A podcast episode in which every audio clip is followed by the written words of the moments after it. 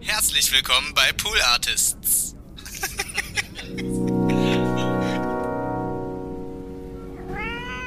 Und dann ging es wieder in die Fliegeversteigerung. Und ich bin so ein Fan dieser großen amerikanischen LKW. Und da stand da so ein großer LKW. Da habe ich gesagt, den fotografiere ich mal. Vielleicht treffe ich den Fahrer. Ja. Und das passierte genauso. Ne? Ich habe den LKW also fotografiert. Und dann kommt ein sehr korpulenter Mann aus dem Büro, kommt auf mich zu und sagt, ich sollte den besser fotografieren, wenn der gewaschen ist. Und dann habe ich gesagt, ach, ich würde den viel lieber fahren. Ja. Und dann ist er auf der Beifahrerseite eingestiegen und hat gesagt, komm in. Und dann bin ich auf den Fahrersitz und dann hat er mir auf dem Hof die ersten vier Gänge beigebracht. Das ist ja cool. Karl Leroy Hans. Und dann habe ich gesagt, Mensch, das muss ja ein tolles Gefühl sein, den auf der Straße zu fahren. Und dann sagt er, wenn du morgen früh um 8 Uhr hier bist, kannst du auf der Straße fahren. Eins, zwei, eins, zwei, drei, vier.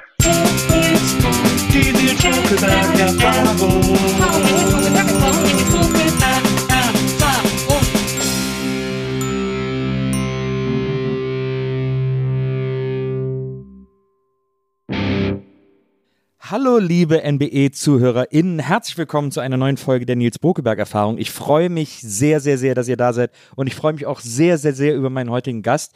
Äh, sie ist eine Journalistin, die wirklich schon weit gereist ist, die viel von der Welt gesehen hat, äh, die an vielen Orten als Journalistin eingesetzt wurde und äh, die letzten Jahre haben dafür gesorgt, dass sie jetzt auch, wenn sie gerade nicht als Journalistin arbeitet, als Aktivistin unterwegs ist. Und ich bin ganz stolz, dass sie heute hier ist, weil ich sie schon lange aus der Ferne bewundere und jetzt endlich hier aus der Nähe mal befragen kann. Herzlich willkommen, Georgine Kellermann. Danke, dass ich kommen durfte. Ich bin ich auch total gerne hier. Ich finde das auch so familiär, das ist doch schön Ja, herrlich. ja, so soll das auch sein. So schön gemütlich hier bei uns zu Hause. Wir haben uns äh, aufs Du geeinigt. Darüber freue ich mich immer sehr, weil, das, weil mir das, das Leben sehr viel einfacher macht.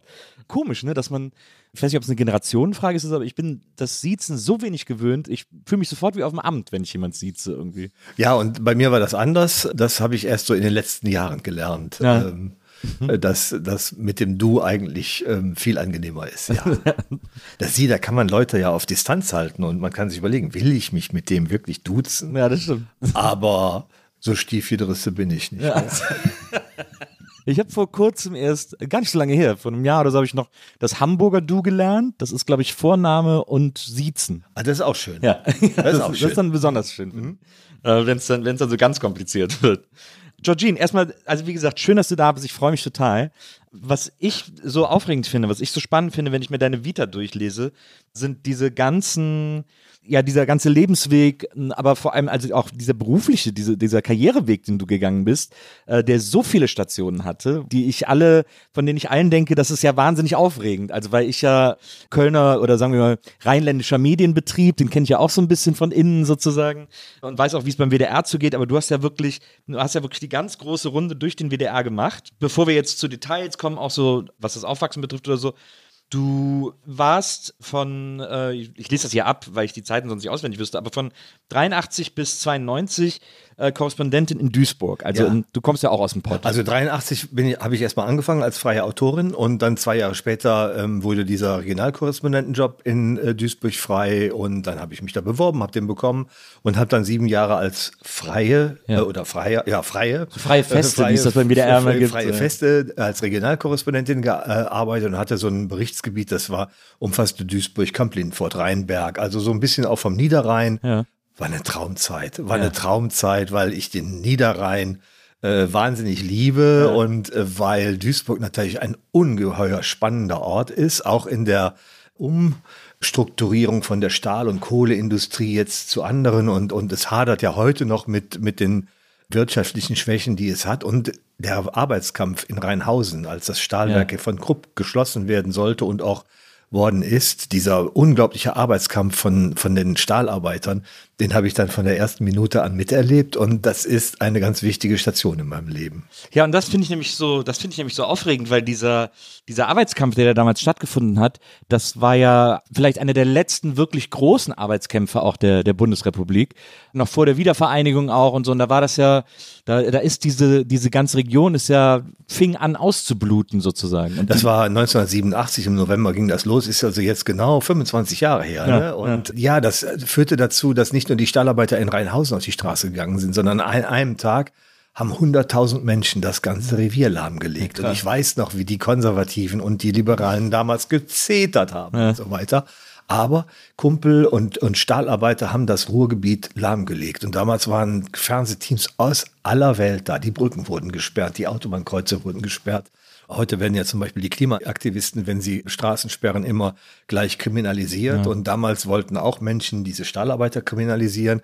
Aber das war denen genauso ein Herzensbedürfnis, wie es heute den Klimaaktivisten ein Herzensbedürfnis ist, ähm, dass sich endlich etwas ändert. Und ich glaube, die Duisburg-Rheinhausener äh, Stahlarbeiter haben eine Menge für sich und ihren Ort erreicht. Die haben nicht erreicht, dass das Stahlwerk schlussendlich weiter betrieben wurde. Es wurde einen kurzen Zeitraum weiter betrieben. Aber es kam ein Freihafen und man hat auf diese Stadt geschaut und sie war plötzlich im Fokus und das war das Wichtigste. Ja. Also ich kann mir das nur wahnsinnig inspirierend vorstellen, wenn man da damals unterwegs gewesen ist und das so hautnah miterlebt hat, wie du das als, als Reporterin miterlebt hast. War es auch. Und das Irre war ja, das war ja gerade die Zeit, wo die Privatsender so anfingen. In der, so. Und wir waren für die Menschen in Rheinhausen, der WDR, das war ihr Sender. Ja. Also wo wir auftauchten mit unserem Ü-Wagen oder auch alleine. Ich war da bekannt wie der sprichwörtliche bunte Hund oder die bunte Kuh. Überall kannte man uns, wenn ich mit meinem Auto ins Stahlwerk wollte. Der Pförtner hat schon nicht mehr gefragt. Hatte, wenn ich kam, ich hatte ein rotes Auto, wenn ich kam, ging die Schranke hoch und dann bin ich da reingefahren. Und ja, das, ist, das war schon klasse. Ja. Es gab einen Tatort, einen Schimanski, der auch quasi in so einem, in so einem Streik äh, gespielt hat, wo der da, dann ist da auch noch Rio Reiser aufgetreten und so. Und das ist immer auch so ein ganz konkretes Bild von mir, wenn ich an diesen, an den Streik der Kumpels äh, in Duisburg denke und so. Ich finde das immer so interessant, dass es heute so einen Arbeitskampf gar nicht mehr gibt, weil diese, diese quasi diese auch diese Solidarität, wenn jetzt heute die Bahner streiken oder so, dann regen sich die Leute nur auf. Und Ja. ich denke immer, die wollen ja auch nicht streiken. Seid doch mal ein bisschen so wie damals einfach solidarisch dann auch mit denen. Ja, das ist auch eine kleine Anekdote aus dieser Zeit. Die Stahlarbeiter aus Rheinhausen, Krupp, sind irgendwann mal zur Villa Hügel gefahren. Das ist ja in Essen das große Haus der Familie Krupp über dem Baldeneysee. Das gehört heute einer Stiftung und da tagte der Aufsichtsrat von Krupp. Und dann standen die erst draußen auf dem Platz davor und demonstrierten. Und irgendwann haben sie, waren einige hundert, die Villa gestürmt. Ja. Jetzt brachen die also und die Sicherheitsleute und, und das war, das ging ja alles sehr vornehm dazu, brachen die durch die Türen da rein und die hundert da unten und haben sich das alles angesehen und, und gezetert und es ist nichts kaputt gegangen. Sie haben nichts kaputt gemacht. Und das ist heute noch so ein Moment, wo ich denke, da war bei aller Wut über die Aufsichtsräte immer noch auch der Respekt Ja. vor dem Arbeitgeber. Das war, war eine tolle Zeit. Na super. B bisschen anders als der 6. Januar in, äh, in Washington. Ich wollte das gerade nicht sagen, weil Ja, man ja. das ja kaum vergleicht, aber genau so. Ja. Ja, ja. ja Wahnsinn. Wie gesagt, ich bin 76 geboren, deswegen ich habe das natürlich als, als Kind so halb mitbekommen, aber nicht, nicht verstanden und so. Wenn ich mir das heute so aus der, aus der Vergangenheit angucke, finde ich das immer sehr mitreißend, sehr inspirierend, weil es war ja einfach existenzieller äh, Arbeitskampf für die. Es ging einfach um deren Leben, um, ums Überleben auch und so. Und das ist, wenn man sich heute das Ruhrgebiet anguckt, ist es interessant, was das für Spuren hinterlassen hat und es gibt ja auch noch eine tiefe Trauer, die spürt man überall noch, dass, dass es diese Werke nicht mehr gibt, obwohl auch jeder weiß, dass das auch heute nicht mehr betrieben werden könnte in diesem dreckigen Ausmaße. Das war, war ja eine Smogglocke damals, aber vermisst wird es trotzdem, weil es eine besondere Arbeitszeit war. Natürlich. Und das, man muss sich das mal vorstellen, Menschen, die unter Tage Kohle abgebaut haben, die hatten, wenn sie da runtergingen, 500 Meter, 1000 Meter, 1500 Meter Gestein über sich. Die waren da unten in der Dunkelheit, klar, die war von Lampen erleuchtet, Ja. aber in dieser Dunkelheit allein. Und wenn der Strom ausging, dann waren die auf sich angewiesen. Und wenn es da ein Grubenunglück gegeben hat, dann waren die auf sich angewiesen. Und dieses Wissen, dass ich auf meinen Nachbarn genauso zählen kann, wie der Nachbar auf mich zählen kann. Das ist heute noch da und das spürt man auch. Und ich wünschte mir eigentlich, dass diese Solidarität, das ist ja eine Form der Solidarität, dass die eigentlich landesübergreifend so wäre. Ja. Hat man heute leider nicht überall so. Ja. Ja, ich war mal in einem Podcast zu Gast von irgendeinem Magazin und da haben wir über Arbeit gesprochen. Und ich habe dann ein bisschen nonchalant oder mich auch so vielleicht hinrei dazu hinreißen lassen, äh, zu sagen, dass ich mir wünschen würde, dass man Leuten, die jetzt noch im Bergbau arbeiten oder noch gerade da gearbeitet haben, dass man denen ein anderes Angebot macht, weil der Job, den die machen, nicht mehr gebraucht wird oder nicht mehr gebraucht werden sollte, sozusagen. Weil wir alle wissen, dass Kohleabbau super umweltschädlich und so weiter und so fort. Und dann ist das so verkürzt worden, wie das ja immer ist im Internet, auf so eine Zitatkachel irgendwie.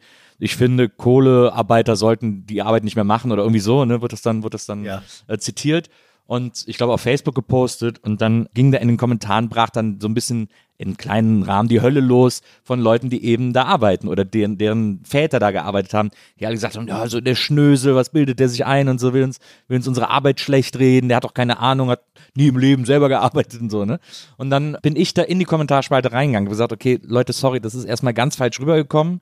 Ich will euch überhaupt nicht euren Job absprechen oder was ihr da erlebt habt. Ich will nur, dass man euch viel bessere Angebote macht, äh, andere Sachen zu machen. Und da habe ich aber gemerkt, dass diese, diese, auch die Bemerkung von mir, egal, auch wenn sie anders gemeint war und ich sie natürlich nicht so denen da irgendwas absprechen wollte, aber dass ich das auch ein bisschen verkannt habe, wie viel, wie sehr Arbeit auch Identität ist. Wie wichtig das für die Menschen ist, diese Arbeit, auch wenn sie scheiße war, als Identität zu haben. Die haben diesen Job gemacht, der brachte Staublunge, der brachte, Bergleute wurden häufig nicht so alt wie, wie Leute, die nicht unter Tage arbeiteten.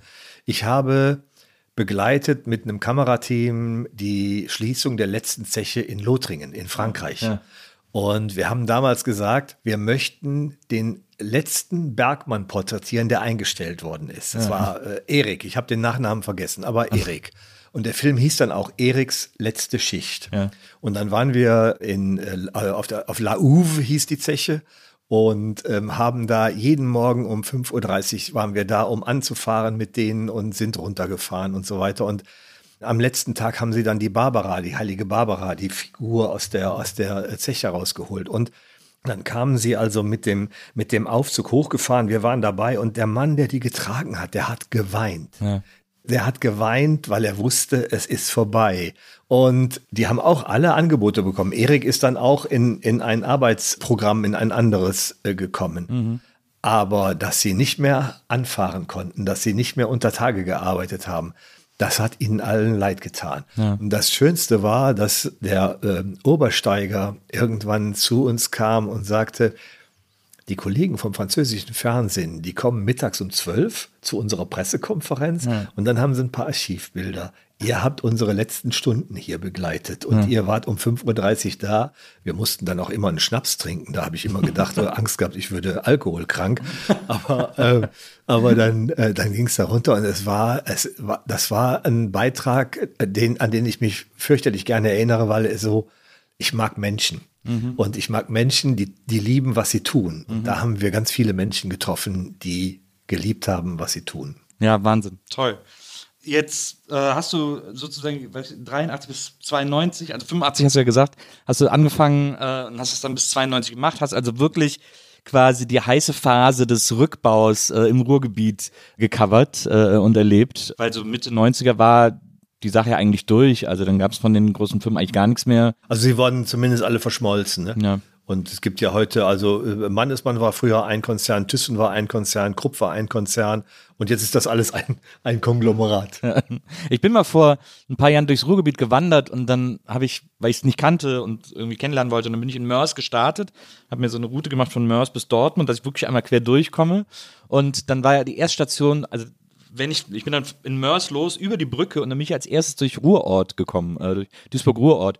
Und da habe ich gedacht, Mensch, das ist total schön. Das ist ja richtig schön hergerichtet, Ja. tolle alte Häuser und so. Ja. Ist ja total super da. Es ist, das Ruhrgebiet ist, also es gibt Lieblingsplätze im Ruhrgebiet, die ich ähm, ganz alleine anfahre und dann da Picknick mache. Und das sind keine Wiesen, sondern das ist eine alte Zeche, Zeche Zollern in der Nähe von Dortmund und das ist der äh, Landschaftspark Nord in Duisburg, ein altes Stahlwerk.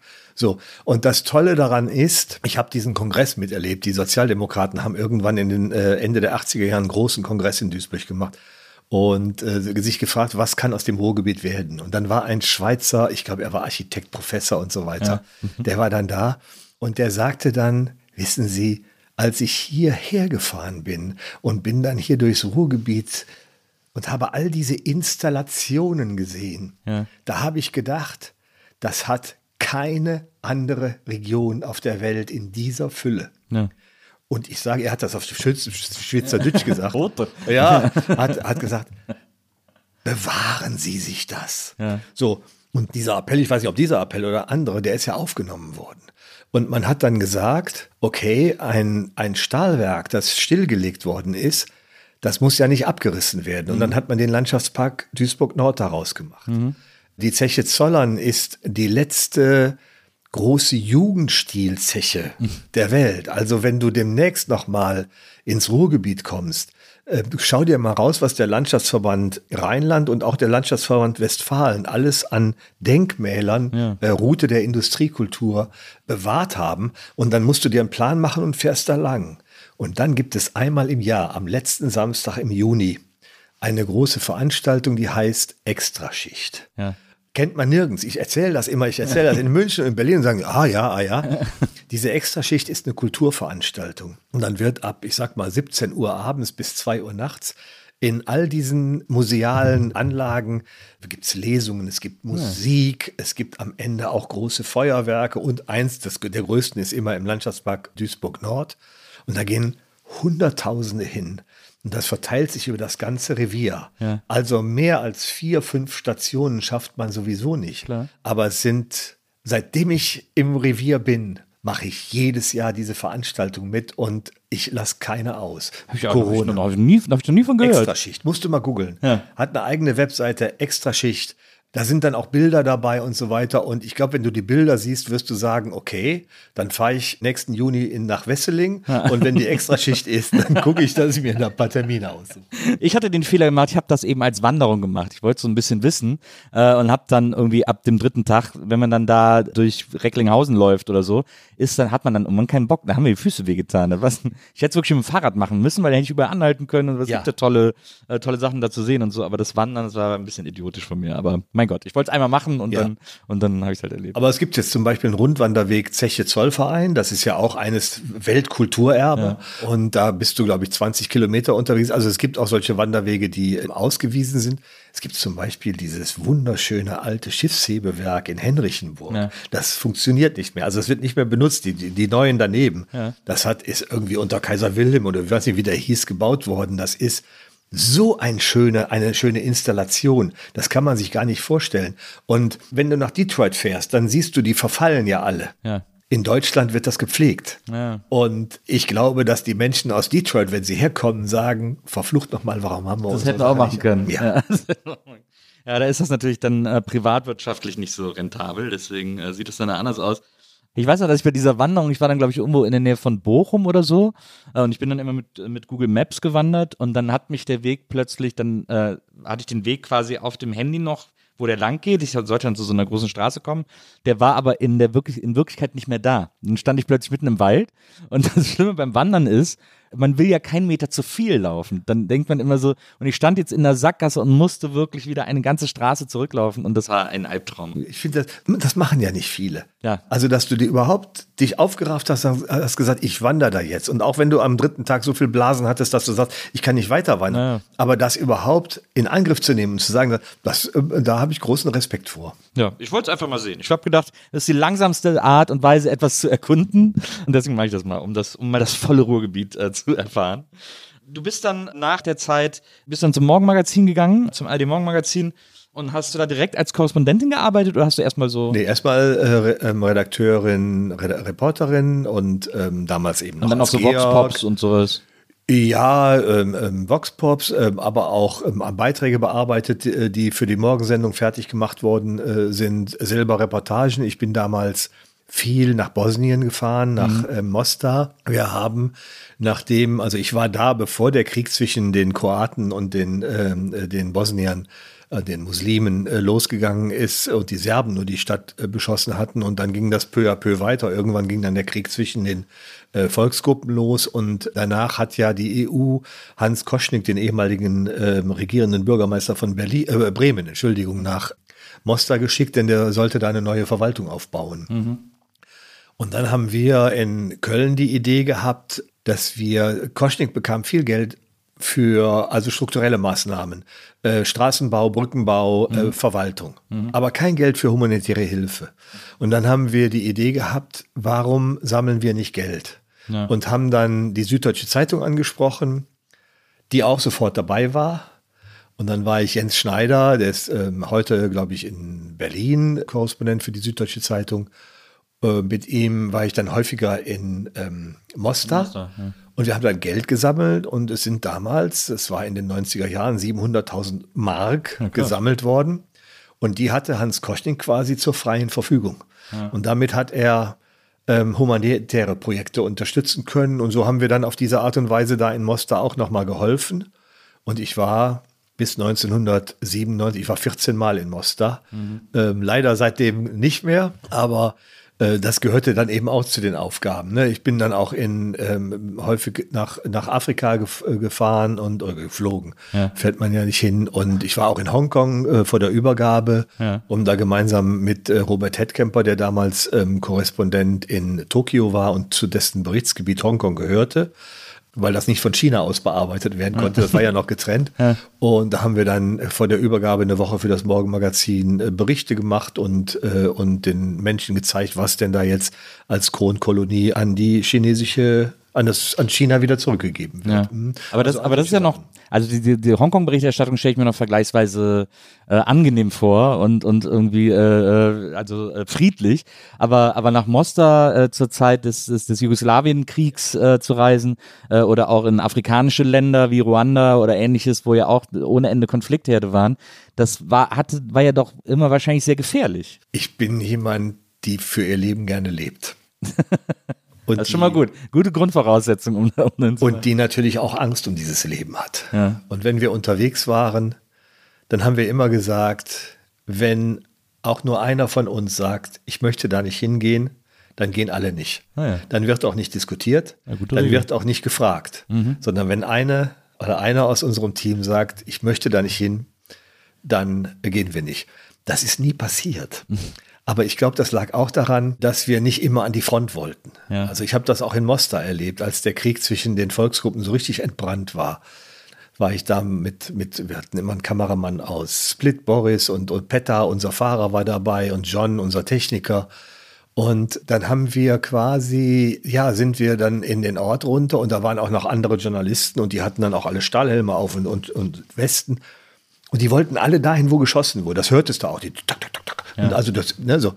Und ich habe gesagt, nee, nee, da brauchen wir nicht hin. Warum? Was soll ich? Der- Im Schützengraben kann man keinen Krieg erzählen. Und dann sind wir stattdessen in eine Klinik gegangen für Menschen, die psychische Probleme hatten. Ja. Und ich habe noch nie so ein Elend gesehen wie da, weil also die waren in der Nähe der Front, die hörten auch den ganzen Tag diese Mörser und die Granaten und die Gewehre.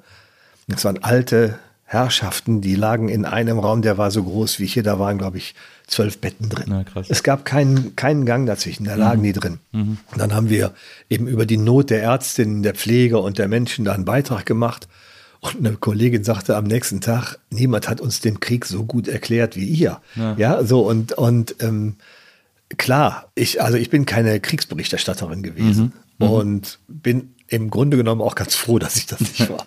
Aber glaubst du, dass du in manchen Situationen, wenn du eben in solchen Krisengebieten warst, etwas mutiger warst, als du dir vorgenommen hast, weil du dann doch eher an die Story gedacht hast? Ist mir so nicht bewusst. Ja. Ist mir so nicht bewusst geworden.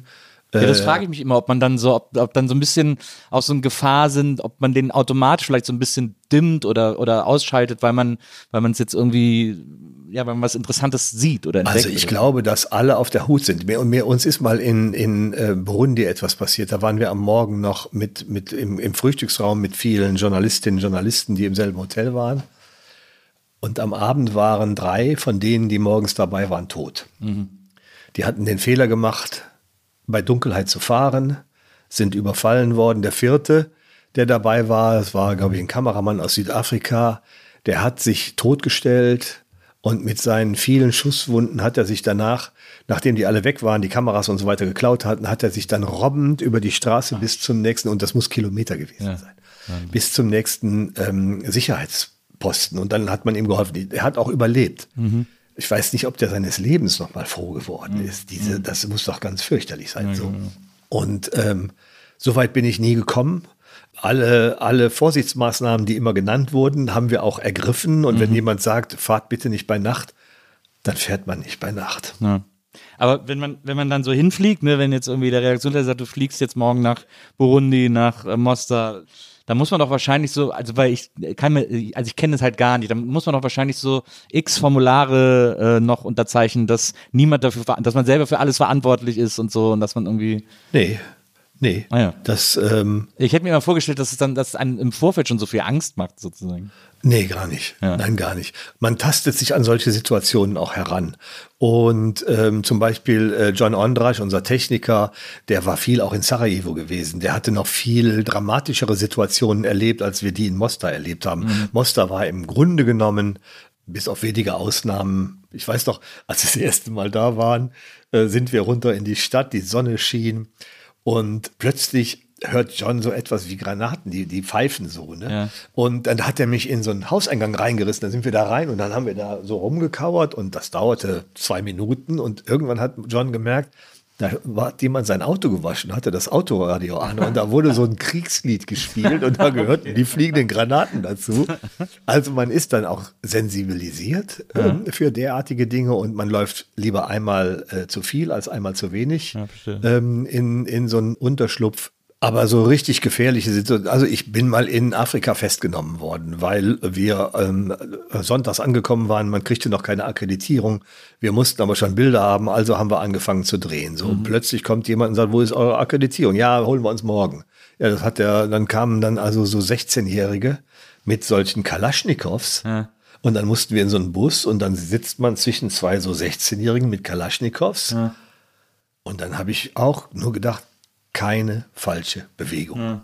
Und äh, dann sind wir dann auch zur, sind wir dann in so eine, so eine Wache gebracht worden. Da hat man das auch gemaßregelt und so weiter. Und wir haben die Kamera danach auch nicht mehr ausgepackt und sind am nächsten Morgen äh, los und haben unsere, unsere Akkreditierungen geholt. Aber also ich, ich kenne Kolleginnen und Kollegen auch bei mir im Sender, die haben viel, viel, viel dramatischere Situationen erlebt.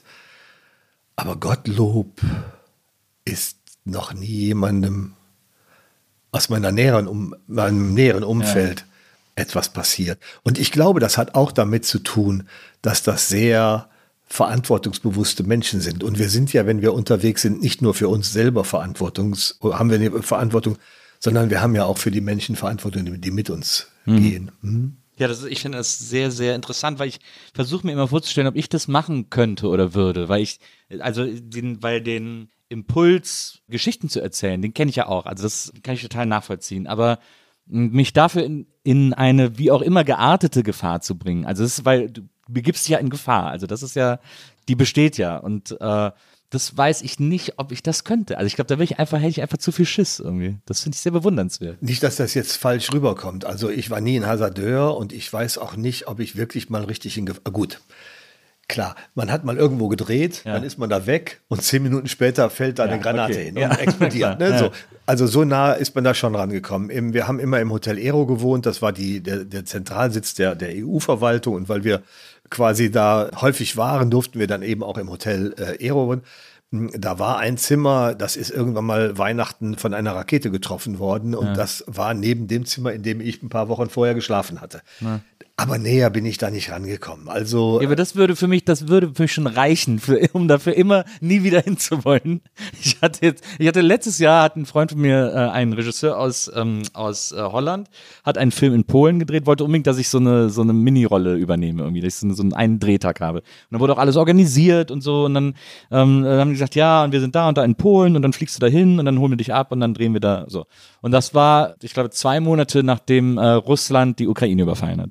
Und mir war so mulmig, die ganze Zeit überhaupt nach Polen zu fahren, weil ich wusste, dass das quasi als nächstes angrenzt und habe gedacht, wenn ich da hinkomme, da fliegen links und rechts wahrscheinlich irgendwelche Bomben rum oder es wird so super gefährlich oder oder das ist so mein Level an Angst, das ich habe, weil ich dann so übertrieben äh, mir übertrieben Sorgen mache. Aber das kann ich total nachvollziehen und ich habe den allergrößten Respekt vor denen, die im Moment in der Ukraine arbeiten. Ja.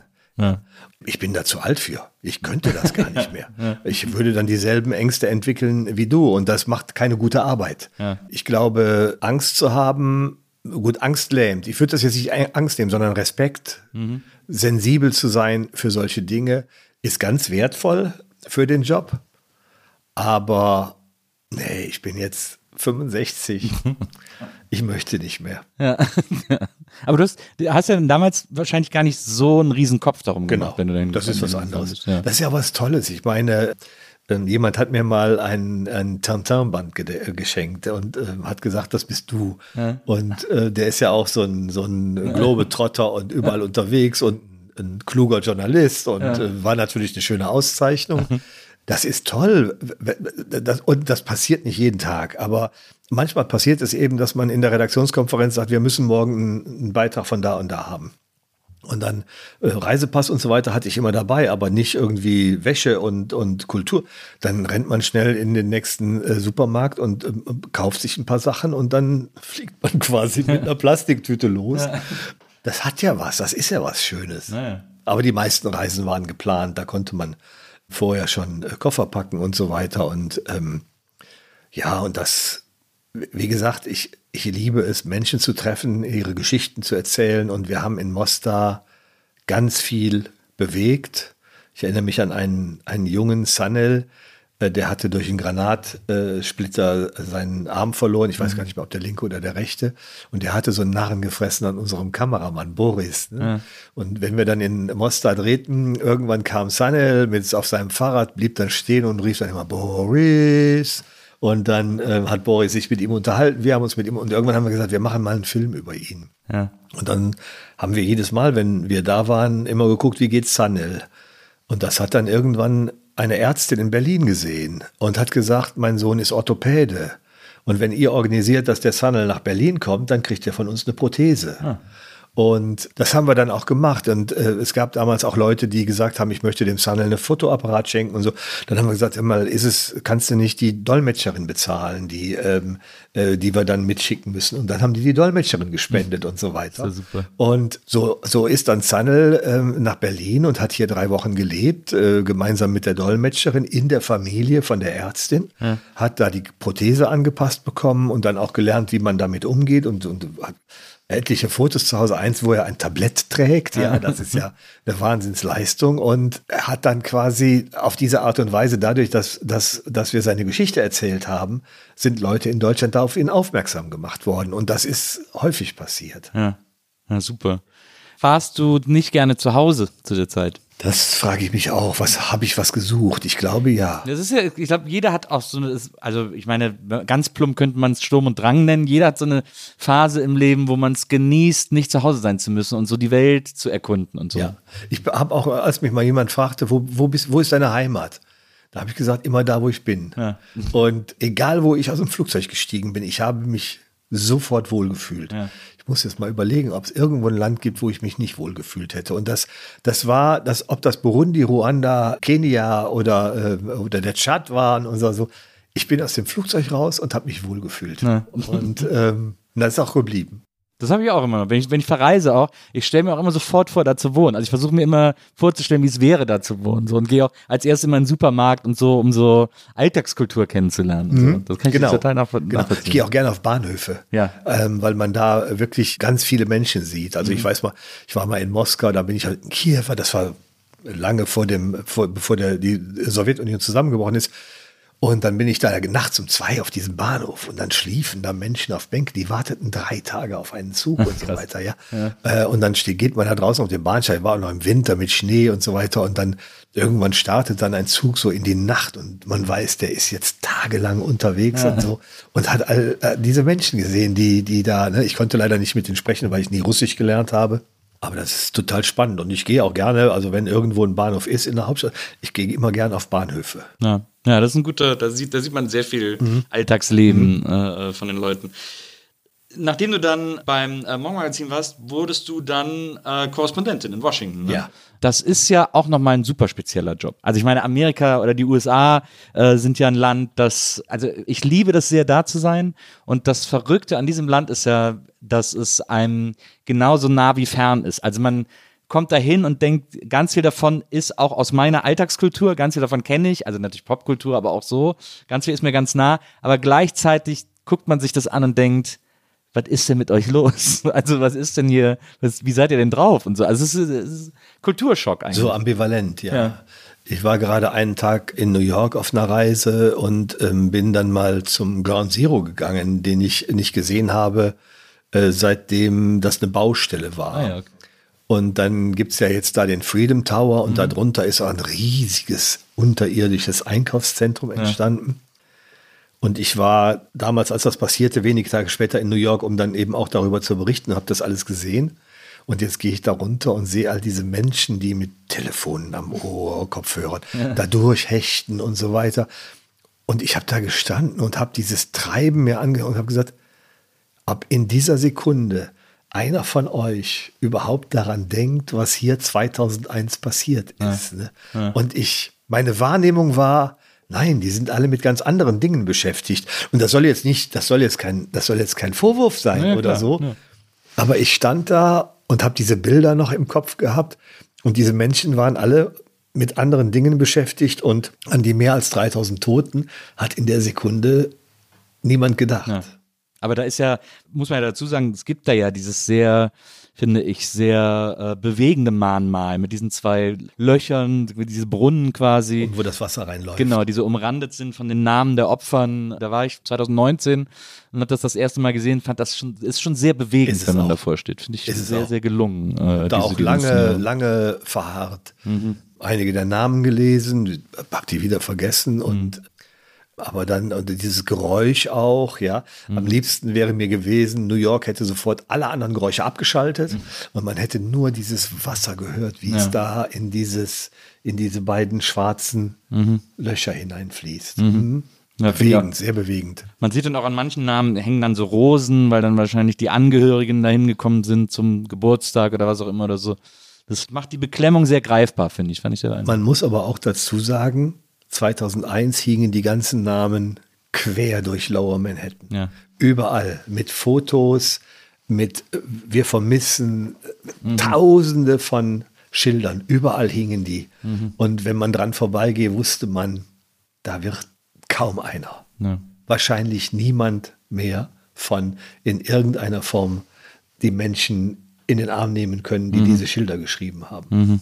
Warst du zu der Zeit in den USA oder musstest du dann in die USA fliegen? Nee, ich bin dann hingeflogen. Ja. Ich bin dann hingeflogen. Das war mir auch, als Journalistin hat man ja auch Bedürfnisse, weil Klar. und ich liebte New York und als das passiert war, da wollte ich dahin. Mhm. Ne, so, und dann, wir mussten natürlich, äh, das mussten da, musste ja auch Verstärkung äh, dahin, weil die Berichterstattung ganz, ganz vielfältig wurde und wir wollten auch ein, eine Dokumentation machen, die eine Woche später dann im, im Abendprogramm der ARD lief, mit, gemeinsam mit Birgit Firnig und Herbert Roth habe ich die gemacht. Wir sind also, also ich bin dahin.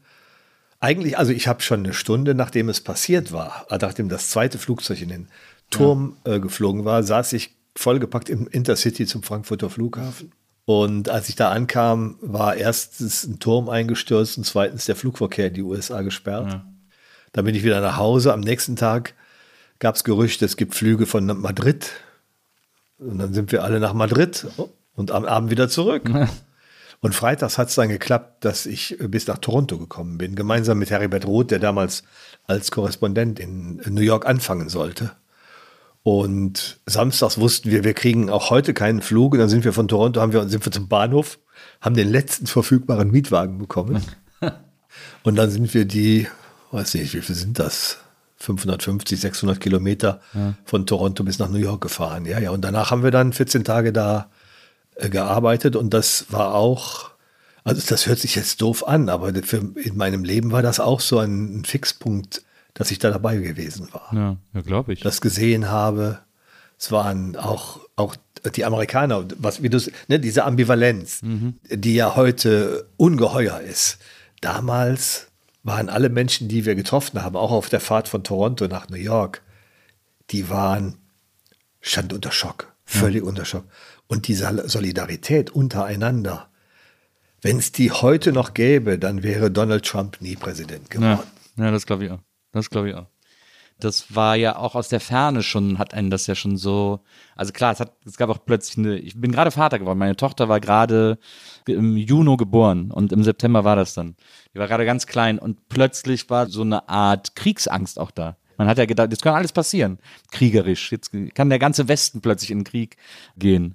Diese Angst und gleichzeitig auch dieser Schmerz, wenn man das gesehen hat, das war also selbst, ich habe selbst in Hamburg gelebt, das hat mich wochenlang umgetrieben. Das war Wahnsinn.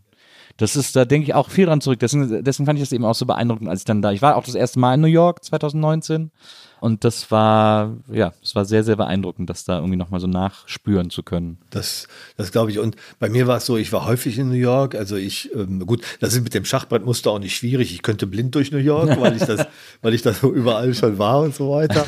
Was ist so deine liebste Ecke in New York? Die habe ich gerade erst entdeckt. Ja, ja, wirklich. Ja, ja, das war äh, Governor's Island. Ich Ja. weiß nicht, das ist also eine Insel, auf der noch aus der Kolonialzeit Häuser stehen. Ähm, Governor, da hat früher dann der, der Ja. Gouverneur gelebt. Und ich hatte die Insel vor ein paar Jahren mal gesehen und habe gedacht, du musst da mal unbedingt hin. Und das habe ich jetzt äh, auf dieser Reise äh, gemacht und bin dann um die ganze Insel rumgewandert und ähm, das war, weil es so ein ganz anderes New York ist. Also ein ganz anderes New York. Und man da auch so Frieden finden kann. Das kann man ja im Rest der Stadt nur, nur, da muss man aber schon schwer kämpfen. Ja. Ne, weil irgendwelche Sirenen gehen immer oder so. Aber das war ein Ort, das, äh, das ist mein neuer Lieblingsort in New. York. Als wir damals da waren, ich war mit meiner Frau und ihren Eltern, haben wir, weil die Mutter 60 geworden ist und einmal sich eine Reise nach Amerika gewünscht hat. Und dann sind wir nach Miami und sind dann, haben einen Mietwagen genommen, sind dann innerhalb von drei Wochen nach New York hoch mit so verschiedenen äh, Stationen. Und haben uns da dann auf der, äh, auf der Reise auch so Stationen ausgesucht, wo wir nur mal so von gehört haben, wo wir gedacht haben, das gucken wir uns mal an. Also Pigeon Forge oder so, ne? In den Smoky Mountains, so ganz seltsame Orte, irgendwie so sehr touristisch und so. Aber dann waren wir zufällig auch eine Nacht in Savannah und da habe ich mich sofort verliebt. Ja. Das ist ja der magischste Ort der Welt. Ich Ich war da noch nicht, aber ähm, Ja. das hört sich gut an. Ja, das musst du unbedingt mal sehen. Das ist wirklich, das kann man gar nicht beschreiben, was das für ein, dieser, diese Stadt ist auch, ich habe dann nachgelesen, eine von nur fünf Städten in Amerika, in denen man auf der Straße trinken darf. So, wo man Open äh, Alkohol äh, carryen darf. So. Das darf man in Louisiana im ganzen Staat. Deswegen darf man auch in New Orleans ähm, ja. äh, trinken. Ja, genau. Und in, in Las Vegas darf man es natürlich noch. Ja, und genau. dann irgendwie noch so in zwei, drei anderen. Und da, das ist eben auch einer davon. Da ist ja überall hängt dieses, ich glaube, das heißt Spanish Moss oder so, diese, diese Dinger von den Bäumen. Und jeder Square ist immer ein kleiner Park. Ähm, und dadurch ist die total grün, diese Stadt, und hat immer sowas, als wäre sie gerade aus dem Sumpf emporgekommen. vom Winde verweht. Ja, total, absolut. Also das war, das ist ein, das ist ein toller Ort. Äh, Jetzt warst du Korrespondentin in, in den USA. Ich äh, habe auch gelesen, äh, das war auch zur ähm, Lewinsky-Zeit. Das ist natürlich eine sehr dankbare Story. Ja, da muss man auch kurz erklären, weil viele Leute Lewinsky ja nur gar nicht mehr kennen. Ja. Also, jetzt kommt aber, glaube ich, ein, oder eine Serie kommt jetzt, glaube ich. Ach, ne? okay. Ja, ja, ja. Also Bill Clinton war Präsident und äh, der hatte also, wie nennt man das, Petting oder so, mit einer ähm, Praktikant. Prakt- Praktikantin. Und das ging dann los, dass die, dass es ans Tageslicht kam und dann, dann gab es Kenneth Starr, der war der, der Ermittler. Und dann hat Bill Clinton gelogen, weil er gesagt hat, I never had sex with that woman. Und natürlich hat er, dann fanden sie das Kleid mit den Spermaflecken drauf, obwohl es zehnmal gereinigt war und so weiter. Und es war, es war unglaublich, zwei Jahre lang. Ja. So. Ich kam, es ging los, ich ging, es war zu Ende. Und natürlich haben wir ganz viel darüber berichtet, aber wir, es gab auch ganz andere tolle Themen. Ja. Die NASA hat zum ersten Mal einen Rover auf den Mars geschickt. Oh ja, ach, das war da- auch- ne? auch damals, ja. Und ich erinnere mich noch, dass ein Stein hieß Barnacle Bill, haben sie damals genannt. Und der fuhr also da oben rum ähm, und, und man hat schon fast eine, eine persönliche Beziehung zu dem entwickelt. Der sah auch ganz niedlich aus und so weiter. Und der fuhr da oben auf dem Mars rum. Ähm, ich weiß nicht, da gibt's doch mal, es gab doch mal so einen Film mit dem I, ähm, so ein Roboter, der die Erde aufräumen muss. Achso, ja, äh, Wally. Wally. Ja. Wally. Und, und, und irgendwie erinnert mich dieser Roboter immer an Wally. Ne? So ist er da oben am Mars und, und keiner kümmert sich um ihn. Und inzwischen sind ja auch andere da. Also solche Themen hatten wir auch. Aber natürlich ging es ganz viel um äh, Monika Lewinsky und Bill Clinton. Und mir ist erst heute klar geworden, dass das natürlich auch wieder mal so ein Problem des Patriarchats war. Aber hallo. Damals war das noch gar nicht so das, das. Thema. Naja. Aber dieser Bill Clinton hat sich im Grunde genommen ganz schäbig benommen. Und das bewerte ich heute aus einer ganz anderen Perspektive als damals. ne? Das war ein hochsympathischer Präsident. Nur hat er nicht nur Monika Lewinsky schäbig behandelt, sondern auch seine eigene Frau. Ja. Und ja, in den 90er Jahren war man, glaube ich, noch nicht so weit, diese Dinge so zu sehen, weil eigentlich hätte der nicht weitermachen dürfen. Das war ja auch ein Fall, der sehr in die 90er Jahre gepasst hat. Die 90er Jahre waren ja geprägt von so einer neuen sexuellen Freiheit, die plötzlich überall zelebriert wurde. Und da hat dann so ein, so ein Fall mit einem Präsidenten, der mit einer, mit einer, Sekret mit einer Praktikantin rumgemacht hat, hat da so perfekt reingepasst in diese, in diese, in diese Stimmung, diesen Zeitgeist irgendwie. Die hat da reingepasst. Und das Irre ist ja auch, der Kenneth Starr, der Ermittler. Auch, äh, by the way, ja- geiler Name. Ah, ich habe auch, auch diesen Ermittlungsreport zu Hause, habe den nie ganz gelesen. Auf jeden Fall, der, der war ja dann auch noch so ein Brüder Republikaner. So. Und dem gönnte man nun überhaupt Naja. nichts. Ne? So. Ich glaube, heute würde ich das wahrscheinlich anders bewerten, aber das würden auch andere. Also, wenn man, wenn man überlegt, was Dominik Strauss-Kahn äh, in New York passiert ist und Ja. wie der danach quasi auch hat bluten müssen. Mhm. Ich weiß noch gar nicht, ob er genug, aber dann, dann weiß ich, dass das heute anders bewertet Total. Ja, ja. Das glaube ich auch. Wobei man manchmal auch sich, man verzweifelt ja, wenn man, wenn man den Umgang mit Trump sieht, auch ein bisschen daran, wie viel man dann doch, also bei wie vielen Sachen man gedacht hat, okay, das war's jetzt und das, also das überlebt er nicht und dann macht er trotzdem einfach immer weiter. Es ist die Es Hölle. Es ist ja. die Hölle. Und das ist etwas, was ich überhaupt nicht mehr nachvollziehen kann. Dieses Brüder Amerika. Also der hat ja Schoten losgelassen, wo man sagt, das kann doch nicht sein, dass der damit überhaupt noch mal einen Fuß auf den Boden Ja. bekommt. Und gestern oder in den letzten Tagen äh, sein, sein Konkurrent bei der ähm, Kandidatur bei den Republikanern wird ja Dos Santos sein, der äh, F- äh, Gouverneur von Florida, der mit einem großen Erfolg wiedergewählt. Da hat Donald Trump ge wohl gedroht, ich weiß eine Menge von dem, der wird keinen Fuß auf den Boden kriegen. Und dann habe ich nur gedacht, was wir schon alles von dir wissen, das reicht, um zehnmal äh, äh, seine Füße nicht mehr auf den Boden zu kriegen. Manche Leute müssten dafür auch belangt werden, Ja. strafrechtlich. Diese prüden Amerikaner, diese Evangelikalen, Entschuldigung, wenn die ein nacktes Kind am Swimmingpool sehen, rasten die aus, ja. Also müssen wir immer bekleidet sein und so weiter. Und denen darf der sagen, äh, was man alles mit Frauen machen kann in einer widerlichen Art und Weise. Da werde ich wütend. Also ich muss ganz ehrlich sagen, dass ich auch, es ist an einem Level angekommen, wo ich es nicht mehr kapiere. Diese Selbstverleugnung, die äh, gerade Republikaner und republikanische Wähler in Amerika äh, an den Tag legen, die ist für mich einfach gar nicht mehr nachvollziehbar. Das ist irgendwie Stockholm-Syndrom oder I don't know, aber das, ich, ich check's einfach überhaupt nicht mehr. Es ist, es hinterlässt mich äh, äh, puzzled, wie, wie der Amerikaner so schön sagt. Aber du hast schon ein engeres Verhältnis zu dem Land irgendwie auch in, auch in der Zeit aufgebaut. Ja, schon immer. Ich, ähm, meine Heimatstadt Ratingen hat eine Verbindung. Ist Ratingen, ich frage mich immer, ist das eine eigene Kommune oder Ja, gehört das zu Düsseldorf? Ich dachte immer, das gehört zu. Düsseldorf. Ja, Düsseldorf hätte das gerne, weil dann wären sie älter. aber, aber Ratingen ist mit seinen knapp 100.000 Einwohnern noch eigene Kommune und äh, mir ist das auch relativ egal. Das ist auf jeden Fall ein netter Ort zu wohnen, liegt genau zwischen Essen und ähm, Düsseldorf. Ja, es gab damals, in den 90ern kam eine der wichtigsten äh, Hip-Hop-Bands, Deutsch-Rap-Bands aus Ratingen West, Fresh Family. Die hatten sogar einen Song, der hieß Ratingen West und so. Und das war, da war Ratingen West war das Ghetto. Und dann haben diese Songs gemacht darüber, wie es ist, im Ghetto zu leben, lange bevor es hier irgendwie Gangster-Rap Wow. gab oder so. Das, Das, war, äh, daher wusste- kenne ich Ratingen. Das wusste ich noch nicht, weil ich bin aber aus dieser Szene äh, äh, äh, raus. Also äh, Ratingen hat eine Verbindung, ähm, Patenschaft mit der Stadt Vermillion in Süddakota. Ja. Und ich weiß jetzt nicht mehr wann in den 70er Jahren. Ich bin dreimal da gewesen. Also Das erste Mal äh, mit einer Jugendgruppe, da waren wir erst in Washington, dann sind wir nach Kansas City, dann nach Vermillion und dann haben wir da an der Universität drei Wochen alles Mögliche gemacht. Wir waren in den Black Hills, da gibt es dann so ein Theatercamp von der Universität. War ein Traum. Und wir haben dann auch so eine Viehversteigerung äh, besucht in Yankton. Und das sind diese ja, und, und man versteht gar nichts, aber die Kühe werden Auktionatoren, ja. versteigert. Ja, genau. So.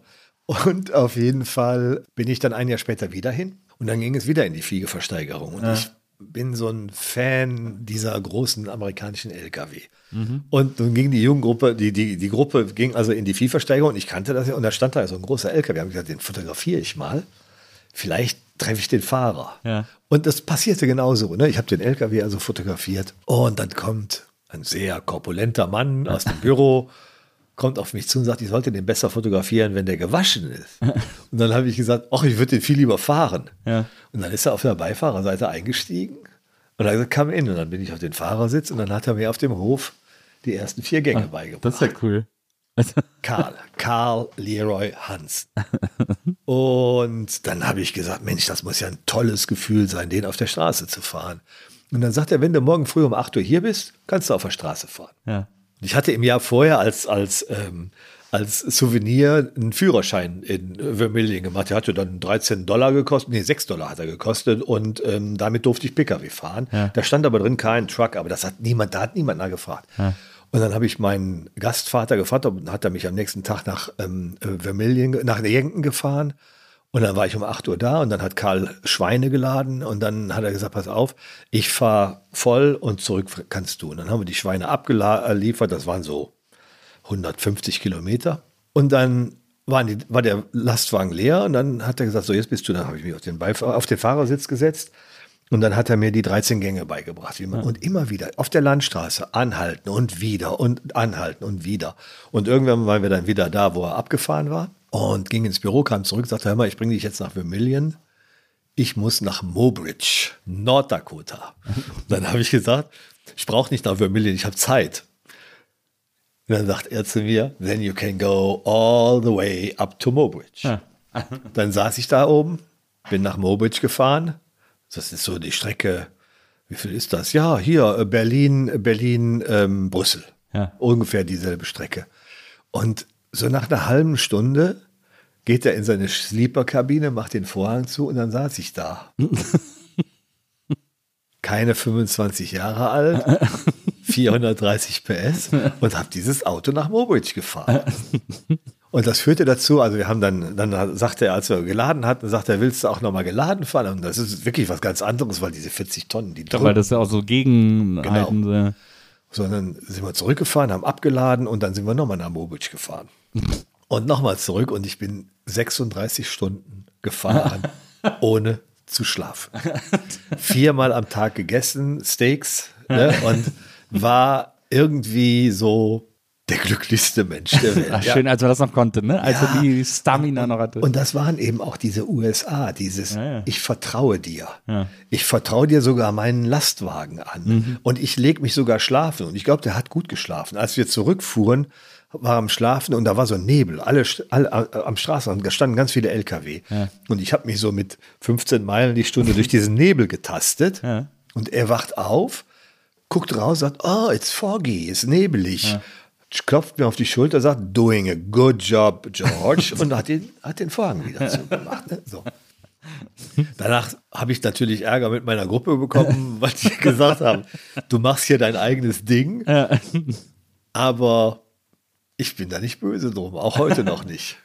Aber dann hast du, war quasi dein Einstieg, Amerika zu lieben und kennenzulernen, der wirklich der Ur, also einer der uramerikanischen Träume, den man sich vorstellen kann, mit so einem, mit so einem US-Truck äh, über die Straßen zu pesen. Ja, der hat mir dann, der hat mir da, ich habe ihm dann Fotos geschickt und ich habe damals schon bei der Zeitung gearbeitet, bei der Rheinischen Post. Ja. Meine Mutter spricht kein Englisch. Mein Vater war nicht zu Hause und eigentlich war ich sonntags nachmittags auch nicht zu Hause. Da geht das Te- aber es war nichts zu tun. Ich war zu Hause, geht das Telefon. Ich sage, Kellermann. Und dann höre ich nur, ist George? Dann habe ich gesagt, ja, Karl. Ja, sagt er, er hätte den Operator angerufen, also äh, äh, Vermittlung. Und die hätten gesagt, es gibt viele Kellermänner in Ratingen. Und ich habe gesagt, give me any Kellerman who's living there. Und du warst der Erste. Was für ein Glück im Leben. Ja, so. Und dann hat er gesagt, wenn du kommen willst, komm. Und dann bin ich zu meinem Vater und er hat mir Geld geliehen und ein Ticket gekauft. Ja. Und dann war ich da und habe da sechs Wochen lang Ach, 13.000 Kilometer. wirklich? Ja, Das ist ja krass. ja. Aber war das dann auch immer noch so eine Spaßfahrt oder hast du dann auch mal Geld dafür bekommen? Na, nee, der hat mir ein paar Stiefel gekauft und das war aber schon schön. Die, äh, wir gingen dann Western Boots kaufen. Du kennst die ja, diese spitzen Dinger. Klar, ich mag ja, die, ja. die sind so. Das Die- ist die haben ja so geile Hacken immer Ja, und so, dann, die aber, und dann habe ich mir welche gekauft und hat er gesagt, die sehen aber feminin aus. habe ich mir aber trotzdem gekauft. und dann kriegte ich natürlich auch einen Hut. Aber den habe ich gar nicht mehr. Und äh, ich hatte eine Latzhose und so. Also die aber All nein, American Style, es- also wirklich. Er hat mich versorgt mit, mit ähm, Essen und Trinken und äh, ich habe am Wochenende bei ihm zu Hause geschlafen und einmal äh, sind wir auch mit seiner Frau sind wir zusammen nach Yankton in ein Hotel gegangen, weil die mal einen Samstagabend in der Stadt verbringen wollten. Die lebten in Hurley, South Dakota und die Firma hieß Hanson Trucking, Hurley, South Dakota. Aber es ist so diese Begegnung, ne, dass du so jemanden triffst, der dann so sehr äh, wie äh, Narren an dir gefressen hat, dass er sagt, komm rüber, äh, kannst du Ja. irgendwie sechs Wochen, das ist doch irgendwie Schicksal irgendwie. Ja, Schicksal und Glück. Und ich, ich letztens hat mir jemand gesagt, boah, du hast aber schon eine Menge gemacht. Und dann habe ich auch gedacht, wenn ich heute gehen müsste, Ja. für immer, Ja. was ich nicht hoffe und auch nicht Hofft möchte, hier wirklich niemand, muss ich dir ehrlicherweise sagen. aber dann hätte ich schon ein geiles Leben gehabt. Ja, ja, das ist das ist das Wichtigste. Aber dann da irgendwie mit, mit äh, Ende, Mitte, Ende 20, 13.000 Kilometer durch die USA jückeln, das ist ja, ist ja auch sau anstrengend, diese, diese Dinger zu fahren. äh. Also, ich glaube, die Glückshormone Ja. haben alle Anstrengungen wettgemacht. Nein, nein, das musst du dir vorstellen. Ich meine, ich liebe äh, äh, John Denver war es damals noch nicht, aber so Country und Western, Johnny Cash Ja. und so, ne? Äh, Das, dann Du bist schon so ein bisschen so eine, so eine Heartland, äh, so eine Heartland-Frau. Ja, ja, ja, ja, ja, ja. Also ich mag die Städte der USA, aber so über, über Land zu gleiten, weißt du, diese Weite. Und das Tolle in dem Land ist ja, selbst unter Trump, wo du hinkommst, triffst du Menschen, die total offen sind. Ja, das stimmt. Und die, solange es nicht um Politik geht, die hinreißendsten Menschen sein können, die man so trifft. Ja. Und das hat sich ja auch nicht geändert. Eigentlich wieder, ist ja ein bisschen wie der Ruhrpott oder wie das Rheinland. kann man sagen, diese, diese Offenheit, dieses, ne, ich weiß nicht, ob das, ob das in Berlin gang und gäbe ist, aber du bist in den USA im Aufzug und jemand kommt rein und man quatscht. Ja. Kollege hat mal gesagt, die fragen immer, how are you? Ich habe da mal gesagt, ja, ich habe seit gestern Krebs und so weiter und keiner reagiert. Das, da ist was dran. Es ist zum Teil sehr oberflächlich, aber meistens äh, wird ja nicht how are you, how are you und dann ist man irgendwie, the coffee is bad today oder so. Ja, ja. Und dann geht es äh, äh, um andere Themen. Und das finde ich das Angenehme. Im, Im Aufzug in Amerika ist meistens was los, wenn man Leute trifft. In Deutschland erlebe ich Aufzüge häufiger als ähm, Orte der Stille. ja. Selbst wenn, wenn sie voll sind. Ich weiß noch, ich war, mein Vater, Urkölscher, mit dem äh, war ich das erste Mal in den USA, in äh, Miami, weil er einen Freund hatte, der da gewohnt hat und dann konnten wir bei dem wohnen. Dann ist er mit mir, weil ich war 17 und ich wollte unbedingt mal in die USA. Und dann hat er gesagt, komm, dann fliegen wir mal dahin. Und meine Mutter mochte diesen Freund nicht, deswegen äh, hat die dann gesagt, ja, flieg immer alleine, das muss ich mir nicht antun. Und dann bin ich mit meinem Vater dahin und er war auch war super. Dieser, dieser Freund, den mein Vater hatte, der hatte so eine, der hatte eine Boutique in Coconut Grove, wo nur Stripperinnen eingekauft haben. Und ich so 17 so, hm, und so. Und dann, ja, setz, hier setz dich doch mal beim Nils auf den Schoß. Dann hat sich irgendwelche Frauen auf meinen Schoß gesetzt. Ich war so, äh, also Moment mal. Und so. Ich fand das so ein bisschen komisch, war natürlich auch super peinlich, aber, äh, aber die wollten quasi nur mein Bestes. Und, äh, und dann waren wir so eine Woche unterwegs, sind dann natürlich auch nach Disneyland und so und äh, nach einer Woche wieder zurück. Und dann werde ich nie vergessen, wie dann, äh, wie wir am Flughafen waren und meine Mutter so zu meinem Vater meint, und wie hat's dir gefallen? Und mein Vater gesagt hat, wenn jetzt noch einer zu mir sagt, nice to meet you, hau ich ihm einen runter. das hat er nicht. Diese Freundlichkeit war nicht sein Ding, Okay, möchte man, möchte man ehrlicherweise sagen. Das hat ihn etwas irritiert. Aber, ähm, aber ich habe das auch, ich habe das sofort geliebt, dieses Land. Ich habe das sofort das Gefühl gehabt, da so eine Verbindung zu, zu haben und das irgendwie so zu, diese, diese Art, wie die Leute miteinander umgehen. Weil äh, viele sagen dann immer so oberflächlich und ich sage aber dann immer, ja, aber es ist doch schöner, wenn es oberflächlich freundlich ist, als oberflächlich schlecht gelaunt. Ja, Weißt du? natürlich. Das finde ich auch. Ja. Finde ich irgendwie, also man versucht schon irgendwie ein Miteinander zu organisieren, im besten Falle. Als äh, Korrespondentin, warst du in Washington oder wo warst du? Washington, mhm. Bist du dann da nochmal hingefahren zu der, zu der Spedition und hast den, hast den nochmal Nein, ich habe da angerufen, Süddakota ist ja weit weg. Ähm, Karl war äh, inzwischen gestorben. Ah, ja.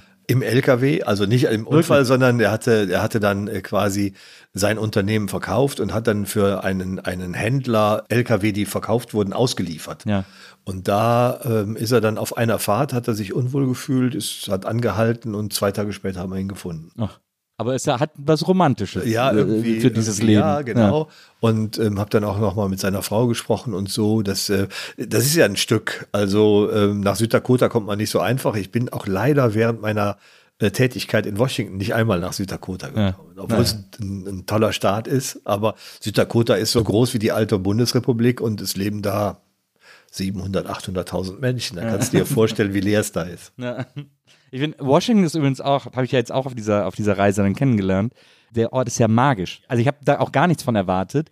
Und das ist ja, man hat so ein ganz komisches Gefühl, wenn man durch diese Stadt läuft irgendwie. Washington ist eine großartige Stadt. Das Schöne daran ist, dass in der Stadt selber kein Gebäude größer gebaut werden darf als die Kuppel des Kapitols. So wie in Köln mit dem Dom. Ja, aber das ist schon lange vorbei. Ne? so. Und ähm, deswegen hat das etwas Beschaulicheres, äh, weil man auch weit gucken kann. Und dann gibt es natürlich diese wunderbaren, also die Mall zum Beispiel mit diesen Museen, Ja. äh, die Smithsonian Stiftung, die die ganzen Museen betreibt, die Wahnsinn. sind alle eintrittfrei. Da kommt man äh, und, und mein, mein Lieblingskunstmuseum ist also die Gallery of Modern Art in Washington und da gehe ich immer in einen Raum, das ist Small French Paintings, als allererstes rein, wenn ich lese. Und jedes Mal, und die Bilder wechseln nicht und trotzdem gehe ich da immer rein und, und starte dabei einen Besuch. Das ist, ja, da haben sie also auch Kunst und Kultur, was das angeht, haben sie echt, und das ist ja alles zum Teil privat finanziert, da haben sie echt was weg in Washington. Ja, Ja, ich finde, das, was Amerikaner auch sehr, sehr gut können, sind Museen bauen und kuratieren und so. Auch in Washington. Ich war auch im, im, im Smithsonian und auch in, in dem, wir waren auch in dem äh, Museum für äh, schwarze Geschichte, das auch wahnsinnig aufregend ist und, und, und, und schlau äh, gebaut und erzählt und so. Und dann war ich, dann ist äh, meine Frau, die wollte dann in die Library äh, of Congress, dann ist sie dahin und ich bin dann ins, ins äh, Smithsonian für Modern Art gegangen und habe mir das irgendwie angeguckt, weil mich das mehr interessiert hat. Und dann haben wir uns wieder getroffen in, an dem Theater, wo Lincoln erschossen wurde. Da kann man jetzt sogar auch reingehen und die Pistole ist ausgestellt und dann sieht man den Balkon und dann Ja, ja. geht man über die Straße in das Haus, wo er hingebracht wurde und da ist auch noch eine Ausstellung. Aber ich fand das, ich fand die ganze Stadt die ganze Zeit aufregend. Ich war aber auch noch nie an einem Ort, wo so viele Hubschrauber geflogen Ja, sind. das stimmt. Weil da jeder, also jeder macht da alles mit dem Hubschrauber, per Hubschrauber. Das sind, das sind die ganzen Generäle vom äh, Pentagon, die hin und her fliegen. Da ist viel White House dabei. Marine One kommt dann dazu, wenn der Präsident irgendwo hin möchte und so. Die fliegen da alle im Tiefflug über den Potomac. Und das Irre ist ja, der äh, Flughafen, der innerstädtische Flughafen von Washington, die Maschinen müssen also einen, einen merkwürdigen Weg fliegen, weil die nicht über das Weiße Haus fliegen dürfen. Deswegen fliegen die quasi so den Potomac entlang. Die fliegen da so in, ähm, in Schlangenlinien. Und da habe ich immer Sorge, also wenn, wenn da kommt also die, das Flugzeug, was auf dem Flughafen landen will, und hier kommt der Helikopter, der vom, vom Pentagon irgendwo losgeflogen ist und so weiter. Aber das geht da ganz gut, ja. Und warst du auch so im, warst du auch so als Korrespondent im Weißen Haus, so im, Ja. im Pressroom und so? Man, äh, man hat ja dann so eine Akkreditierung und ähm, das hat natürlich meistens äh, diese, diese Pressekonferenzen haben, hat der, der Klaus Kleber, der das Studio geleitet hat, oder die Sabine Reifenberg, die die Stellvertreterin äh, äh, war, gemacht. Aber ab und zu bin ich da auch reingegangen. Ja, das war dann natürlich mal ein Erlebnis, aber nicht häufig. Ja. Ach Mensch. Toll, ich finde das so toll. Also, Ich könnte dir da jetzt Löcher in den Bauch fragen, weil ich das alles so aufregend finde. Äh, ihr habt dann auch noch diese, diese äh, preisgekrönte Reihe, also jetzt noch kurz zum, für diesen äh, Zyklus Amerika äh, aus deinem Leben. Ihr habt dann noch diese äh, preisgekrönte Dokumentation gemacht über diese, über diese ähm, Geistlichen in Amerika, diese Evangelikalen und diese, diese komischen Fernsehpriester im Grunde genommen und so und wie, wie da diese Religion in so einen in so einen Zirkus manchmal ausartet in, genau. in den Staaten. Das, das war, oh Gott, Amerika, das war eine Idee von Klaus Kleber ähm, und ähm, wir haben dann mit vier KorrespondentInnen äh, quasi daran gearbeitet und das war sehr aufregend und sehr augenöffnend. Da, daher kenne ich eben auch viele von diesen Evangelikalen äh, in den USA. Man beschäftigt sie, sich ja damit und das ist ja, ich meine, es gibt ja nicht umsonst den Begriff des Bible Bells. Da sind sie dann alle noch mal ein bisschen gläubiger. Ich weiß, dass eine Kollegin mal angesprochen worden ist, so quasi nach äh, dem Motto, und an welche äh, Konfession hast du? Und dann hat sie gesagt, ich bin Atheistin und dann, du arme Frau. Und ähm, das ist dann in diesen, in diesen Regionen, wo der Bible Belt äh, entlang läuft, wird das nicht gut aufgenommen. Ja, ja schwierig. Schwierige, schwierige Einstellung in der Region. Wow, ich, ich, finde das, ich finde das sehr aufregend. Gehen wir aber mal weiter. Du bist dann zurück nach Deutschland, warst wieder beim Morgenmagazin einige Zeit und bist dann als Korrespondentin nach Paris gegangen. Paris, auch muss ich an dieser Stelle sagen, einer meiner großen Sehnsuchtsorte. Ich liebe diese Stadt so sehr.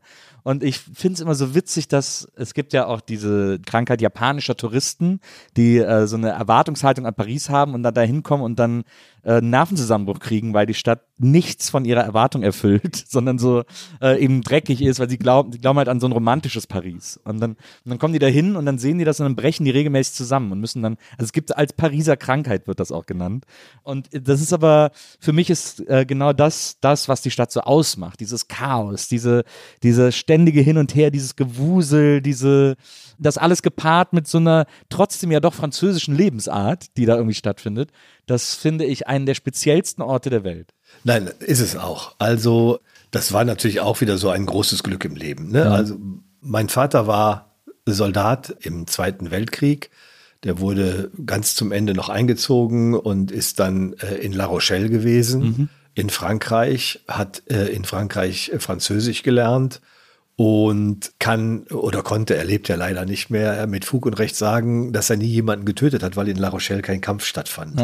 und die Festung, Festung La Rochelle, wo die ganzen U-Boot-Bunker waren, die wurden also quasi nach der Kapitulation ein paar Wochen später dann friedlich in Anführungszeichen an die ähm, Franzosen übergeben und dann ist er in die Kriegsgefangenschaft gekommen, hat dann in der Nähe von Compiègne bei einem Landwirt gearbeitet, hat bei diesem Landwirt mit dem Flug die Granatsplitter aus dem Ersten Weltkrieg aus dem Boden geholt, die da noch drin waren. Und hat Zeit seines Lebens von Frankreich geschwärmt. Er hat da natürlich auch Französisch gelernt und war völlig begeistert von Frankreich. Er war so begeistert von Frankreich, dass er später, als er im Altersheim schon dement war, nur Französisch gesprochen ist und, ja ihm, und ihm das Personal dann Bücher auf Französisch geschenkt hat und so. Also, so. Und der hat mir natürlich ein bisschen was davon mitgegeben. Ne? Ähm, wir sind da nie im Urlaub hingefahren, weil meine Mutter kein Französisch sprach. Aber das war immer so, ja, Sehnsuchtsland, äh, was schon. Ich war natürlich schon mal im Urlaub, dann auch in Frankreich gewesen und hatte inzwischen auch die französische Küche ähm, schätzen gelernt und schätze die noch heute. Und dann ging es eben nach Paris und das ist ein großes Glück wieder in meinem Leben und das waren fünf wunderbare, aufregende, großartige Jahre. Hast du Französisch gesprochen, als du, als du da hingegangen bist? Ähm, ähm, nicht so gut, wie als ich ging Als du und ich spreche es aber immer noch nicht perfekt. Ja. Ne? Also die eine oder andere Diskussion, wenn jemand schnell spricht, dann habe ich schon Schwierigkeiten. Aber was ich toll finde, ist, ich komme immer ganz schnell rein. Wenn, Ja. wenn ich also jetzt merke, da ist jemand, der Französisch spricht, dann versuche ich zuzuhören und plötzlich kommen ganz viele Sachen wieder. Ja. Du warst ja äh, relativ spät, also 2002 bis 2006 in Paris. Ja. Da waren, hatten sich die Franzosen ja schon so ein bisschen beruhigt mit, ob man Französisch sprechen kann oder nicht. Also in den 90ern war es ja noch so ein bisschen so, wenn du kein Französisch sprichst, hau ab, so in etwa. Und jetzt so, ich habe immer das Gefühl, nach der WM hat sich das so ein bisschen äh, beruhigt und ein bisschen geöffnet, dass nicht jeder Französisch Das, sprechen kann. äh, das äh, weiß ich nicht. Paris ist aber auch nochmal eine andere Kategorie. Also ich glaube, äh, dass das so auf dem Lande oder so ein bisschen, bisschen ähm, sch- schlechter ist, äh, wenn man mit anderen Sprachen ankommt. Paris ist inzwischen absolut international. Ich habe auch den Eindruck, so viele Franzosen wohnen da gar nicht mehr, weil so viele Amerikaner sich Wohnungen gekauft haben. Ja, das stimmt. Aber es ist, es ist wirklich, also es gibt, ich kenne kaum eine Stadt, die so, die so eine Vielfalt hat, wie, also sowohl von den Leuten als auch von den Straßen, auch von den Milieus, die da so ineinander übergehen. Das ist in Berlin, finde ich, viel strikter getrennt zum Beispiel, ähm, wenn man es jetzt so als Großstadt vergleicht, als, als in Paris. Also wir haben äh, einen Film gemacht, der hieß Paris bei Nacht. Paris ist ja die Lichterstadt. Ja. So. Und wir haben diesen Film gemacht, der hieß Paris bei Nacht und wir haben also nur nachts gedreht. Wir waren unterwegs mit dem Bautrupp in der U-Bahn und wir haben einen Fotografen begleitet, der blind war ähm, und der sich kleidete wie Toulouse-Lautrec und der immer äh, einen Nachbarssohn mitnahm. Und der hat sich dann vom Nachbarssohn die Umgebung schildern lassen und dann hat der Nachbarjunge gesagt, und da ist der Tor, der Eiffelturm. Und dann hat der Fotograf gesagt, der Eiffelturm, zeig mir, wo der Eifel. Dann hat der Junge da drauf gezeigt und in die Richtung hat der Fotograf dann fotografiert. Also ganz, ganz tolle Themen und äh, wir waren dann auch beim Baguettebäcker.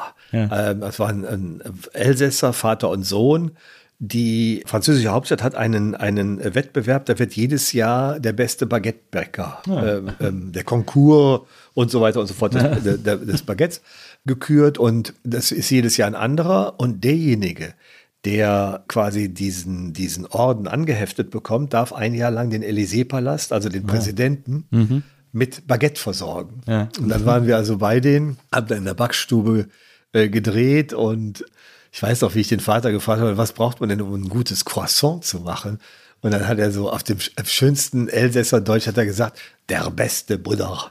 und, ähm, und, und, und, und seine Augen strahlten dabei. Und, und das ist auch wieder so eine Szene, wo ich denke, dieser Mensch hat geliebt, was Ja. er getan hat. Und der wusste auch, warum und hat das an seinen Sohn weitergegeben. Und der Sohn hatte also jetzt, der zeigte uns also, wie man ein gutes Baguette, das kann man auch am Klang erkennen, habe ich da gelernt. Und dann sind wir mit ihm, das, da ging, kam dann also schon die Sonne hoch, es dämmerte, sind wir mit ihm zum Élysée-Palast und dann hat er eine Tüte Baguette abgeliefert. Und dann haben wir gefilmt, wie der Eiffelturm nachts um zwei gehen die Lichter aus. Jetzt gehen sie früher aus, weil man ja Energie sparen will. Aber da, und dann sind wir dann nachts um zwei dann dahin und, und haben gefilmt, wie die Lichter des Eiffelturms so langsam ausgeschaltet werden. Das sind so, also Paris bei Nacht ist eine andere Stadt als bei Tag. Ich habe mich in keiner anderen Stadt der Welt so sicher gefühlt wie in. Ich bin also von der, von der äh, Porte de Vincennes bis zur Porte de Neuilly äh, zu Fuß durch die Stadt gelaufen, nachts um zwei und habe nie das Gefühl gehabt, ähm, und zwar, da war Georgine dann schon äh, Ja. äh, nachts unterwegs, nie das Gefühl gehabt, dass es in irgendeiner Form gefährlich sein könnte. Ja, ja, das stimmt. Das ist, äh, also die hat, die Stadt hat gefährliche Ecken, aber man, die sind sehr umgehbar. Die, die, da muss man, da gerät man nicht aus Versehen hin, sozusagen. Ich weiß noch, dass ich eines der ersten Mal in Paris war, beziehungsweise, nee, das erste Mal war ich mit 14, glaube ich, in Paris. Aber dann später, als ich äh, eine Sendung fürs DSF gemacht habe, haben wir in Paris gedreht. Und dann äh, sind wir abends ausgegangen und gesagt, komm, wir gehen in irgendeine, Bar, Rue Saint-Denis. Ist ja eine gute Ausgehmeile so. Und dann waren wir in so einer Bar, da war es auch total super drin, eine ganz einfache Bar, die aber sehr äh, gefliest war mit so Mosaiken und so, ganz schick, so ein bisschen jugendstilig im weitesten Sinne, wie man das in Paris ja auch oft findet irgendwie, aber so sehr einfache Bar eigentlich. Und dann äh, standen wir am Tresen, haben alle irgendwie unsere Getränke bestellt, Jungs, mit denen ich unterwegs war, wollten irgendwie ein Bier haben. Und dann habe ich gesagt, ich hätte gern Wodka Lem. Und dann sagt der Barkeeper zu mir irgendwie so, äh, ja, warte mal, ich gebe dir was anderes. Dann war ich so, nee, nee, ich will einen Wodka Lem. Ich habe gedacht, der hätte mich nicht verstanden oder so. Er so, nee, nee, ich habe schon verstanden. Ich gebe dir was anderes. Ich so, okay. Und dann greift er so unter den Tresen und dann hol- holt er so eine ganz große, so eine, weiß nicht, 5 Liter Flasche, so eine dicke, bauchige Flasche hervor, die vollgestopft ist mit Zitronen, die alle schon so halb vergammelt aussahen und wo einfach Flüssigkeit dazwischen ist. Und dann gießt er mir ein Schnapsglas daraus ein und sagt, hier, trink das. Und ich so, okay, alles klar, mach ich. Wenn man mir sagt, trink das, trink ich's. Und ähm, habe ich diesen, diesen Schnaps getrunken und es war total lecker. War halt zitronig, hat null nach Alkohol geschmeckt, einfach nur nach Zitrone, alles klar. Dann habe ich gesagt, ja, lecker, komm, mach mal noch einen. Und der so, na, okay, einen kriegst du noch. Und ich war so, ich werde mehr als zwei Schnäpse trinken können. Ne? Also was, was machst du hier? Dann hat er den zweiten, den habe ich ihn auch getrunken. Und dann habe ich gesagt, ja komm, einen nehme ich noch. Und er so, nee, nee, ich mach dir, was wolltest du, Wodka Lem? Ich mach dir Wodka Lem. Und ich so, ja, aber wieso gibst du mich noch einen Schnaps? Ich will noch einen. Nee, nee, kriegst keinen mehr. Warte mal ab. Und ich so, das war so ganz mysteriös. Und äh, dann habe ich irgendwie, habe ich mich mit meinen Freund- Freunden unterhalten, habe irgendwas getrunken. Und dann so, ja komm, wir gehen weiter. Dann sind wir aufgestanden und rausgegangen, nach fünf Minuten oder nach zehn Minuten oder so. Ich trete auf die Straße und denk plötzlich, ich krieg ein, ein Brett vor den Kopf, weil ich mit einem Schlag so betrunken war, dass je. ich nicht mehr gerade laufen konnte. Ja. Von diesen zwei Schnäpsen, die der, weil das wahrscheinlich einfach eingelagerter, riesenprozentiger Alkohol war, den der mir da, den er mir da verabreicht gehört. hat. Ja. Geheimwaffe. Ja, absolut, absolut. Und dann war ich mit meiner Tochter da, also war ich ungefähr 20 Jahre später wieder da. Ich gesagt, jetzt will ich mal wissen, ob ich die Kneipe noch finde. Und dann bin ich die ganze Rüster nie einmal hoch und runter. Und dann habe ich sie, äh, habe ich die Kneipe tatsächlich gefunden, sah jetzt ein bisschen anders aus, aber man hat so diese Mosaike noch gesehen und so. Und dann komme ich da rein, war der einzige Gast, ne? Äh, Nix los irgendwie. Komm so rein und bestell mir irgendwie erstmal irgendwas zu trinken und druck so ein bisschen rum. Und dann, und dann trinkst du aus, dann sag ich zum Barkeeper, pass mal auf, ich war vor circa 20 Jahren hier und erzähl ihm diese ganze Geschichte. Und er so, ja, weiß ich noch, damals, da hatten wir immer hier so eine Flasche, haben wir heute leider nicht mehr. Ich so, nee, ist auch okay, brauche ich gar nicht. Er so, ja, aber komm, ich gebe dir einen aus aufs Haus, toll, dass jemand von damals nochmal wiederkommt. Hat er sich total gefreut und so und hat mir dann da irgendwie noch, noch einen Schnaps aus Haus ausgegeben und so. Das ist so für mich Paris. Das war, Weißt du denn, was das war? keine Ahnung, weiß bis heute nicht, aber vielleicht ist es manchmal auch ganz gut, das nicht zu wissen.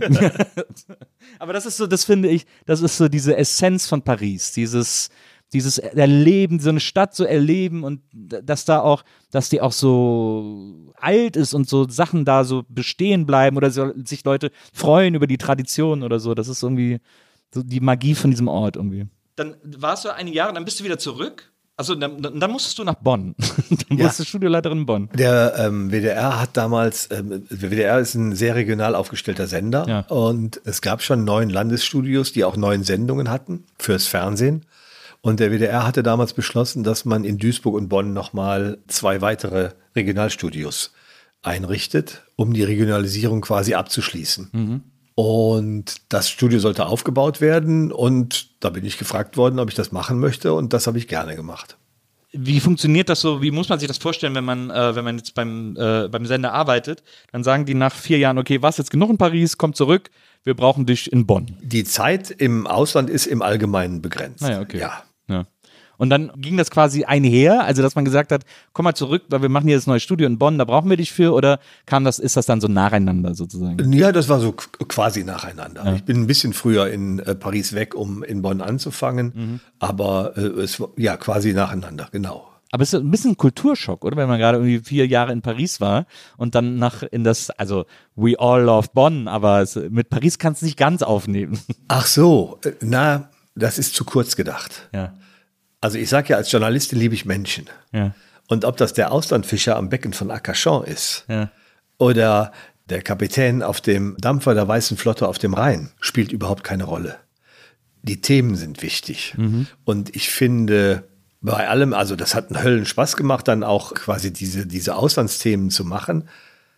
Aber wenn wir sehen, zum Beispiel, was in den USA passiert ist, wo also in der Region Zeitungen und so weiter eingestampft wurden, nicht mehr erscheinen, da gerade in diesen Regionen, wo Journalismus nicht mehr existiert, diese Fake News und so weiter blühen, ja. dann wissen wir, was regionale Berichterstattung in Deutschland leisten kann und leisten muss. Und ich finde das einen ganz wichtigen Auftrag, den wir haben.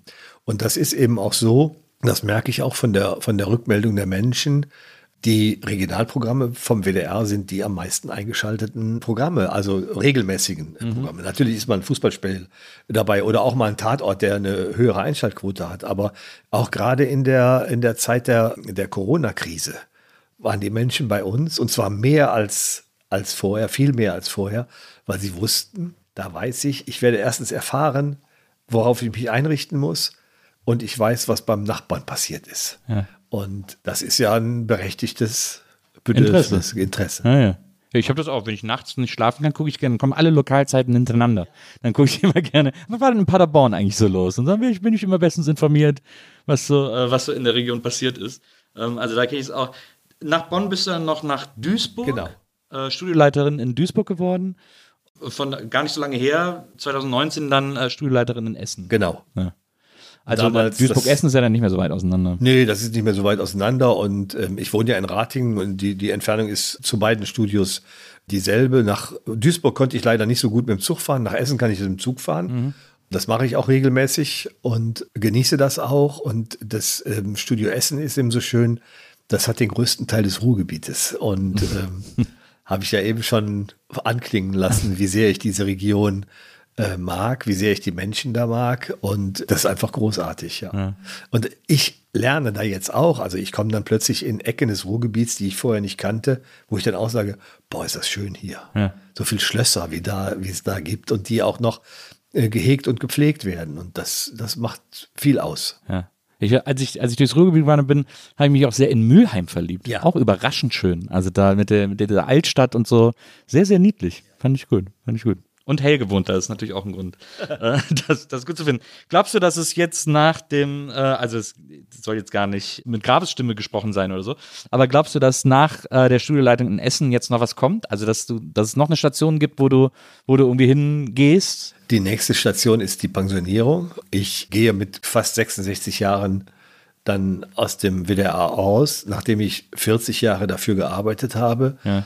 Aber ich glaube, Das ist ich habe krass, ne? 40 Jahre. und trotzdem 13 Mal an anderen. Ja, Wahnsinn. Ja, Das ist eine super Bilanz. finde ich auch. Ja. Machst du dir dann in Rating gemütlich oder hast du so ein bisschen noch?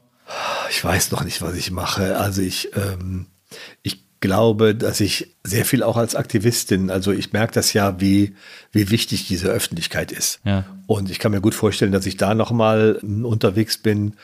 Und ich glaube auch, dass ich vielleicht noch die eine oder andere journalistische Aufgabe bekomme, ja. Aber das muss nicht beim WDR sein, es gibt ja noch andere Aufgaben. Eine Frage, die dir wahrscheinlich auch schon tausendmal gestellt wurde, wahrscheinlich sogar von äh, entsprechenden Stellen, aber es lag ja nahe, dass du irgendwie auch mal ein Buch über die eine oder andere Zeit deines Lebens schreibst. Mache ich gerade. Ah ja. Ja, das würde ich, will ich aber hoffen, dass das mal, dass das mal. Ja, ja, das soll im, im Frühjahr 2024 erscheinen. Ah, ja. Oh, das ist gut, hast noch ein bisschen Zeit. Ja, Kannst du- ja, du ich habe noch ein in bisschen Ruhe- Zeit. Wir haben auch gerade so den Abgabetermin ein bisschen verlängert. Ja. Und ein Drittel habe ich schon geschrieben. Ja. Wird das so eine Bilanz? Wird das so eine Lebensbilanz oder? Ich glaube, das wird alles. Äh, Das, da ist natürlich auch ein Stück Familiengeschichte drin. Klar. Weil man das eigene Schicksal nie erzählen kann, ohne das Schicksal der Menschen, mit denen man äh, Die einen geprägt haben. die einen geprägt haben und zum Teil auch wunderbar geprägt haben. Mhm. Und das wird natürlich auch viel, viel über die Arbeit sein. Da sind ja auch tolle Geschichten dabei. Mhm.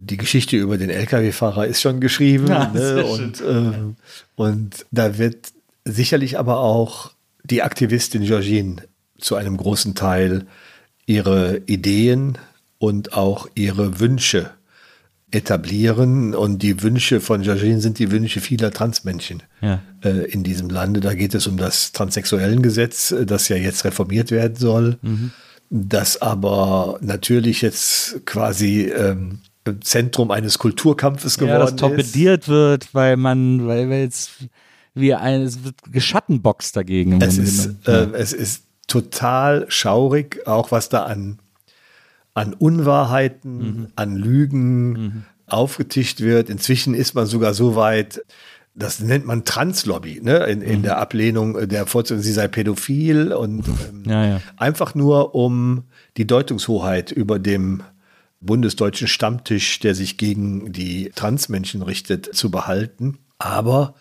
und da bin ich total froh drüber, wir haben im Moment Politikerinnen und Politiker in der Verantwortung, die das sehr ernst nehmen. Und äh, Lisa Paus zum Beispiel und ihr Staatssekretär Sven Lehmann sind da nicht korrumpierbar. Ja. Und äh, Lisa Paus hat letztens noch mal ganz deutlich in der Bundespressekonferenz gesagt, Transfrauen sind Frauen. Wir müssen ja auch mal zugutehalten, es gibt ja nicht nur Transfrauen und Trans ist ja ein Adjektiv. Naja, Ne? Wie dicke Frau, dünne Frau, blonde Frau, braune Frau. Genau. Ist trans ein Adjektiv? Es gibt aber nicht nur Transfrauen, sondern auch Transmänner. Mhm. Und das hält sich in etwa die Waage. Einer, ich glaube, der war äh, Linus Giese, der hat ein, ein, ein Buch auch darüber geschrieben. Der war auch hier im Podcast, Ja, ne? das äh, wollte ich jetzt gerade. Ist das ein Fehler, wenn ich das jetzt sage? Nein, Ne, Also der Linus war ja auch hier Ja. und total spannende Geschichte auch. Absolut. Als ich das Buch gelesen habe, habe ich auch so viele Parallelen zu meinem eigenen, zu einem, meiner eigenen Vita Ja. gefunden. Und äh, diejenigen, die sich dagegen wenden, tun das auf eine äh, Art und Weise, die, als wenn sie nichts anderes hätten, ähm, worüber sie schimpfen können. Ja, kannst du nur scheppig, das ist, du nur scheppig bezeichnen, wie dieser Kultur, dieser vermeintlich Kultur, das ist das ist auch kein Kulturkampf. Niemand will irgendwem irgendwas wegnehmen. Äh, es wird einfach nur ein Gegner versucht aufzubauen, auf den man draufknüppeln kann. Und das glauben diese Menschen, die so dagegen agieren oder agitieren, besser gesagt, dass sie da irgendwie mit den, mit den ganzen Trans-Menschen äh, irgendwie jemand gefunden haben, mit dem sie das machen können. Ich finde es auch beschämend. Ich finde es furchtbar, das mitzuerleben, was man da auch täglich, ich meine, wir beide bewegen uns auch auf Twitter und da kriegt man es sehr geballt mit und ab in deinem Fall. Das ist natürlich auch nochmal so ein verstärkt hoch 10 irgendwie, äh, wie das, wie dieser Aktivismus da passiert. Aber es ist gruselig. Es ist ganz fürchterlich und ganz gruselig. Äh, man sieht es auch in den USA, ähm, äh, wie da agitiert wird und so. Und das sind eben auch diese Kleriker, die, die da im rechten Spektrum mit viel Geld, mit viel Geld Ja. und weltweit vernetzt und das dann eben auch hier finanziell äh, unterstützen, auch in England. Ja, stimmt. J.K. Rowling, auch eine ganz große Figur, der Transgegner. Ja, gruselig. Ja. Das finde ich, aber der, umso schöner, dass es dich gibt und dass du so, was ich an dir auch so bewundere, wenn ich das so mitbekomme und so. Ich bin da ja immer, ich muss mich auch wirklich sehr zügeln, immer nicht einfach da jeden Tag beleidigen zu werden, äh, wenn ich solche Attacken mitbekomme oder so. Was ich bei dir so toll finde, ist, dass, also ich spekuliere jetzt hier mal in den Raum, es würde dir sicher nicht so leicht fallen, aber du begegnest oder versuchst immer, äh, wenn es nicht zu übertrieben ist oder zu far out ist oder so, aber du versuchst den immer mit so einer mit einer Freundlichkeit, der Freundlichkeit ist das falsche Wort, aber mit so einer Dignity zu begegnen, mit so einer Würde, die du, die du behältst und die du dir einfach nicht nehmen lässt und die du denen so entgegenhältst. Das ist natürlich zum Teil auch Selbstschutz. Also erstmal Ich glaube, dass ich so bin. Ich, klar, ich kann gereizt sein und ich kann auch mal, wenn ich im Auto sitze, dann ist der Säbelzahntiger immer auf dem Beifahrersitz. ähm, das, und dann nimmt mir einer die Vorfahrt und dann kann ich auch schon mal ganz fürchterliche Schimpfwörter. So, auf Twitter habe ich ganz viele Unterstützer. Und ich weiß, dass ich bedeutend mehr Menschen haben, die mich unterstützen, als die, die mich nicht mögen, Ja. die mich hassen, Ja. die mich ablehnen. Und meine Sorge ist immer, wenn ich jetzt den Ablehnern beleidige, also erstmal, ich bin nicht so, ich möchte nicht einfach beleidigen. Und Ja. wenn die mich noch dreimal beleidigen will, ne, manche Vorlagen sind ja so schön, die kann man dann auch wunderbar aufgreifen und dann, dann hat man noch mal so ein kleines Clickbaiting und so. Aber ich möchte auch meine Unterstützerinnen nicht vor den Kopf stoßen. Viele schreiben mir das ja. Es ist so angenehm, wie gelassen sie auf diesen Hass reagieren Ja. wenn die plötzlich merken, Georgine fängt an, da auch rumzupöbeln, dann verlieren die möglicherweise das Interesse an mir oder denken, hm, das, ist more of the same. Ja. Deswegen möchte ich das nicht. Ich möchte einfach vornehm bleiben. Ja. Das, und das machst du fantastisch. Wir machen das immer für unsere Gäste so, dass wir ihnen, äh, dass wir Idole oder Vorbilder von ihnen raussuchen und sie ihnen hier hinstellen, damit sie es so gemütlich wie möglich haben. Wir haben für dich Charlotte von Mahlsdorf rausgesucht. Du hast das mal in einem Interview erzählt, dass sie eine große Inspiration für dich wäre. Und auch eine tolle Frau gewesen. Auch was die, wie die, die Dinge angegangen ist, ist ja auch wirklich eine Inspiration. Nein, und Charlotte von Malsdorf, und das kann man gar nicht genug würdigen, die ist ja aufgewachsen in zwei Diktaturen. Sie hat zunächst in der Weimarer Republik gelebt und, und ähm, äh, war da schon, also der Name Lothar, der steht ja auch noch auf dem, auf dem Grabstein. Aber die Menschen, die sie mochten, haben sie Lottchen genannt und sie wollte auch Lottchen sein. Und sie hat dann in der Weimarer Republik auch wunderbare Menschen kennengelernt. Das, äh, sie hat ja ein Buch geschrieben. Ich bin meine eigene Frau, lege ich jedem ans Herz, der ein bisschen etwas über Charlotte von Malsdorf ähm, erfahren möchte. Und sie hat dann in, also sie hat immer Nischen gefunden, Ja. in denen sie sich frei bewegen konnte. Und das war im Nationalsozialismus so. Ihre Mutter hat, hat die Familie irgendwann verlassen, weil der Vater gewalttätig war, auch gegen die Mutter. Der Vater hat dann Charlotte mit dem Dienstrevolver bedroht. Und sie hat dann keinen anderen Ausweg gesehen, als ihn nachts mit dem Nudelholz im Schlaf zu erschlagen. Und wenn ich das erzähle, ich, ich mag nicht, wenn man Menschen tötet. Aber nachdem ich die Geschichte gelesen hatte, hatte ich so viel Verständnis. Und sie ist dann äh, äh, noch in der Nazizeit zu vier Jahren Jugendhaft äh, verurteilt worden. Und das war 1944, kurz vor Ende des Zweiten Weltkriegs. Und danach war sie sofort wieder frei. Ähm, also ich glaube, auch da haben Richter Verständnis für diese junge Frau äh, gehabt. Sie hat das Gründerzeitmuseum in Mahlsdorf ins Leben gerufen, das es heute noch gibt. Charlotte ist ja leider nicht mehr, lebt leider nicht. Hast du sie mehr. mal getroffen? Leider nicht. Ja. Aber ich treffe regelmäßig, und ich war gestern noch da im Gründerzeitmuseum. Ja. Ich treffe regelmäßig Monika Pulsch, die das Museum jetzt leitet. Und die hat Charlotte persönlich gekannt, kann ganz viele Anekdoten erzählen. Aber das Allerschönste war, ich habe das, ich war, als ich das allererste Mal da war, ich hatte mich geärgert, weil ich habe irgendwo im Internet gelesen, da steht also Lothar von Berfelde, äh, Lothar, Lothar Bärfelde, das vorhin hatte man ihnen gestrichen, Lothar Bärfelde. Und ich ähm, habe dann wütend geschrieben, das war eine Frau, die hieß Charlotte. Und dann hat äh, Monika zurückgeschrieben und gesagt, ich wollte Sie schon immer mal einladen, kommen Sie doch mal vorbei. Diese, diese Name hat etwas mit der Familie zu tun. Äh, äh, der Bruder, der jetzt tot ist, die wollten offenbar nicht jetzt äh, Charlotte äh, so würdigen, wie es ihrer, ihr angemessen gewesen wäre. Und das kommt aber jetzt alles. Und dann hat sie mich eingeladen, bin ich dahin und dann hat sie mich das ganze Haus geführt. Und irgendwann habe ich dann so einen Spiegel, so einen alten gesehen und habe ein Selfie gemacht, ich im Spiegel. Und dann habe ich dieses Selfie der Monika gezeigt. Und dann hat sie gesagt, das sieht aus, als wenn Charlotte zurückgekommen wäre. Ach, wow. Und ich habe ihr gestern gesagt, was Schöneres hätte sie mir nicht sagen können. Ne? Das, gestern sind mir sogar die Tränen gekommen, weil Charlotte eine Wegbereiterin war. Sie war sehr berühmt in der DDR. Damals gingen schon ganze Kombinate in das Museum, haben das besucht. Sie ist ja zwischenzeitlich mal nach Schweden ausgewandert. Es hat ja da auch einen Nazi-Überfall oder Neonazi-Überfall mhm. auf ihr, ihr Museum gegeben. Sie hat ja, war ja auch ein Hort für homosexuelle Menschen zu einer Zeit, als Homosexualität noch verpönt war und mhm. so weiter. Und sie ist dann äh, nach Deutschland zurückgekommen. Sie hat das Bundesverdienstkreuz äh, bekommen für ihre Arbeit, hat der Bundespräsident ihr verliehen. Also, das ist eine ganz großartige Frau. Und äh, es gibt ja ein Theaterstück. Ähm, ich bin meine eigene Frau. Doug Wright aus den USA hat ein Theaterstück geschrieben, hat dafür einen Emmy bekommen und einen Pulitzerpreis. Ja. Und das ist ja auch eine Wahnsinnswürdigung für die Frau, mhm. für Charlotte. Ja. Ja, also zu Recht eine Inspiration. Ich finde aber, dass du auch eine große Inspiration bist. Also äh, mich inspirierst und sicherlich viele, viele äh, Tausende von anderen Menschen auch. Äh, ich finde das bewundernswert, dir dabei zugucken zu dürfen, wie du deinen Weg gehst und wie du die Dinge so handelst, wie du sie handelst. Äh, und ich bin ganz, ganz froh und glücklich und stolz, dass du heute hier äh, zu mir gekommen bist und heute mir diese ganzen Sachen erzählt hast, weil ich, ich könnte dir noch stundenlang Löcher in den Bauch fragen. Vielen, vielen Dank dafür, dass du, dass du äh, zu mir gekommen bist. Nein, danke. Ich finde das total respektvoll und wertschätzend, dass du mich eingeladen hast und ich, die Zeit ist wie im Fluge vorbeigegangen. Bin ich auch. vielen Dank, Georgine, dass danke. du heute bei mir gewesen bist. Vielen Dank an Charlotte, die war heute unsere Producerin. Danke, und, äh, Charlotte. und wir hören uns nächstes Mal wieder hier bei der Nils Bokeberg Erfahrung. Bis dann, macht's gut. Tschüss.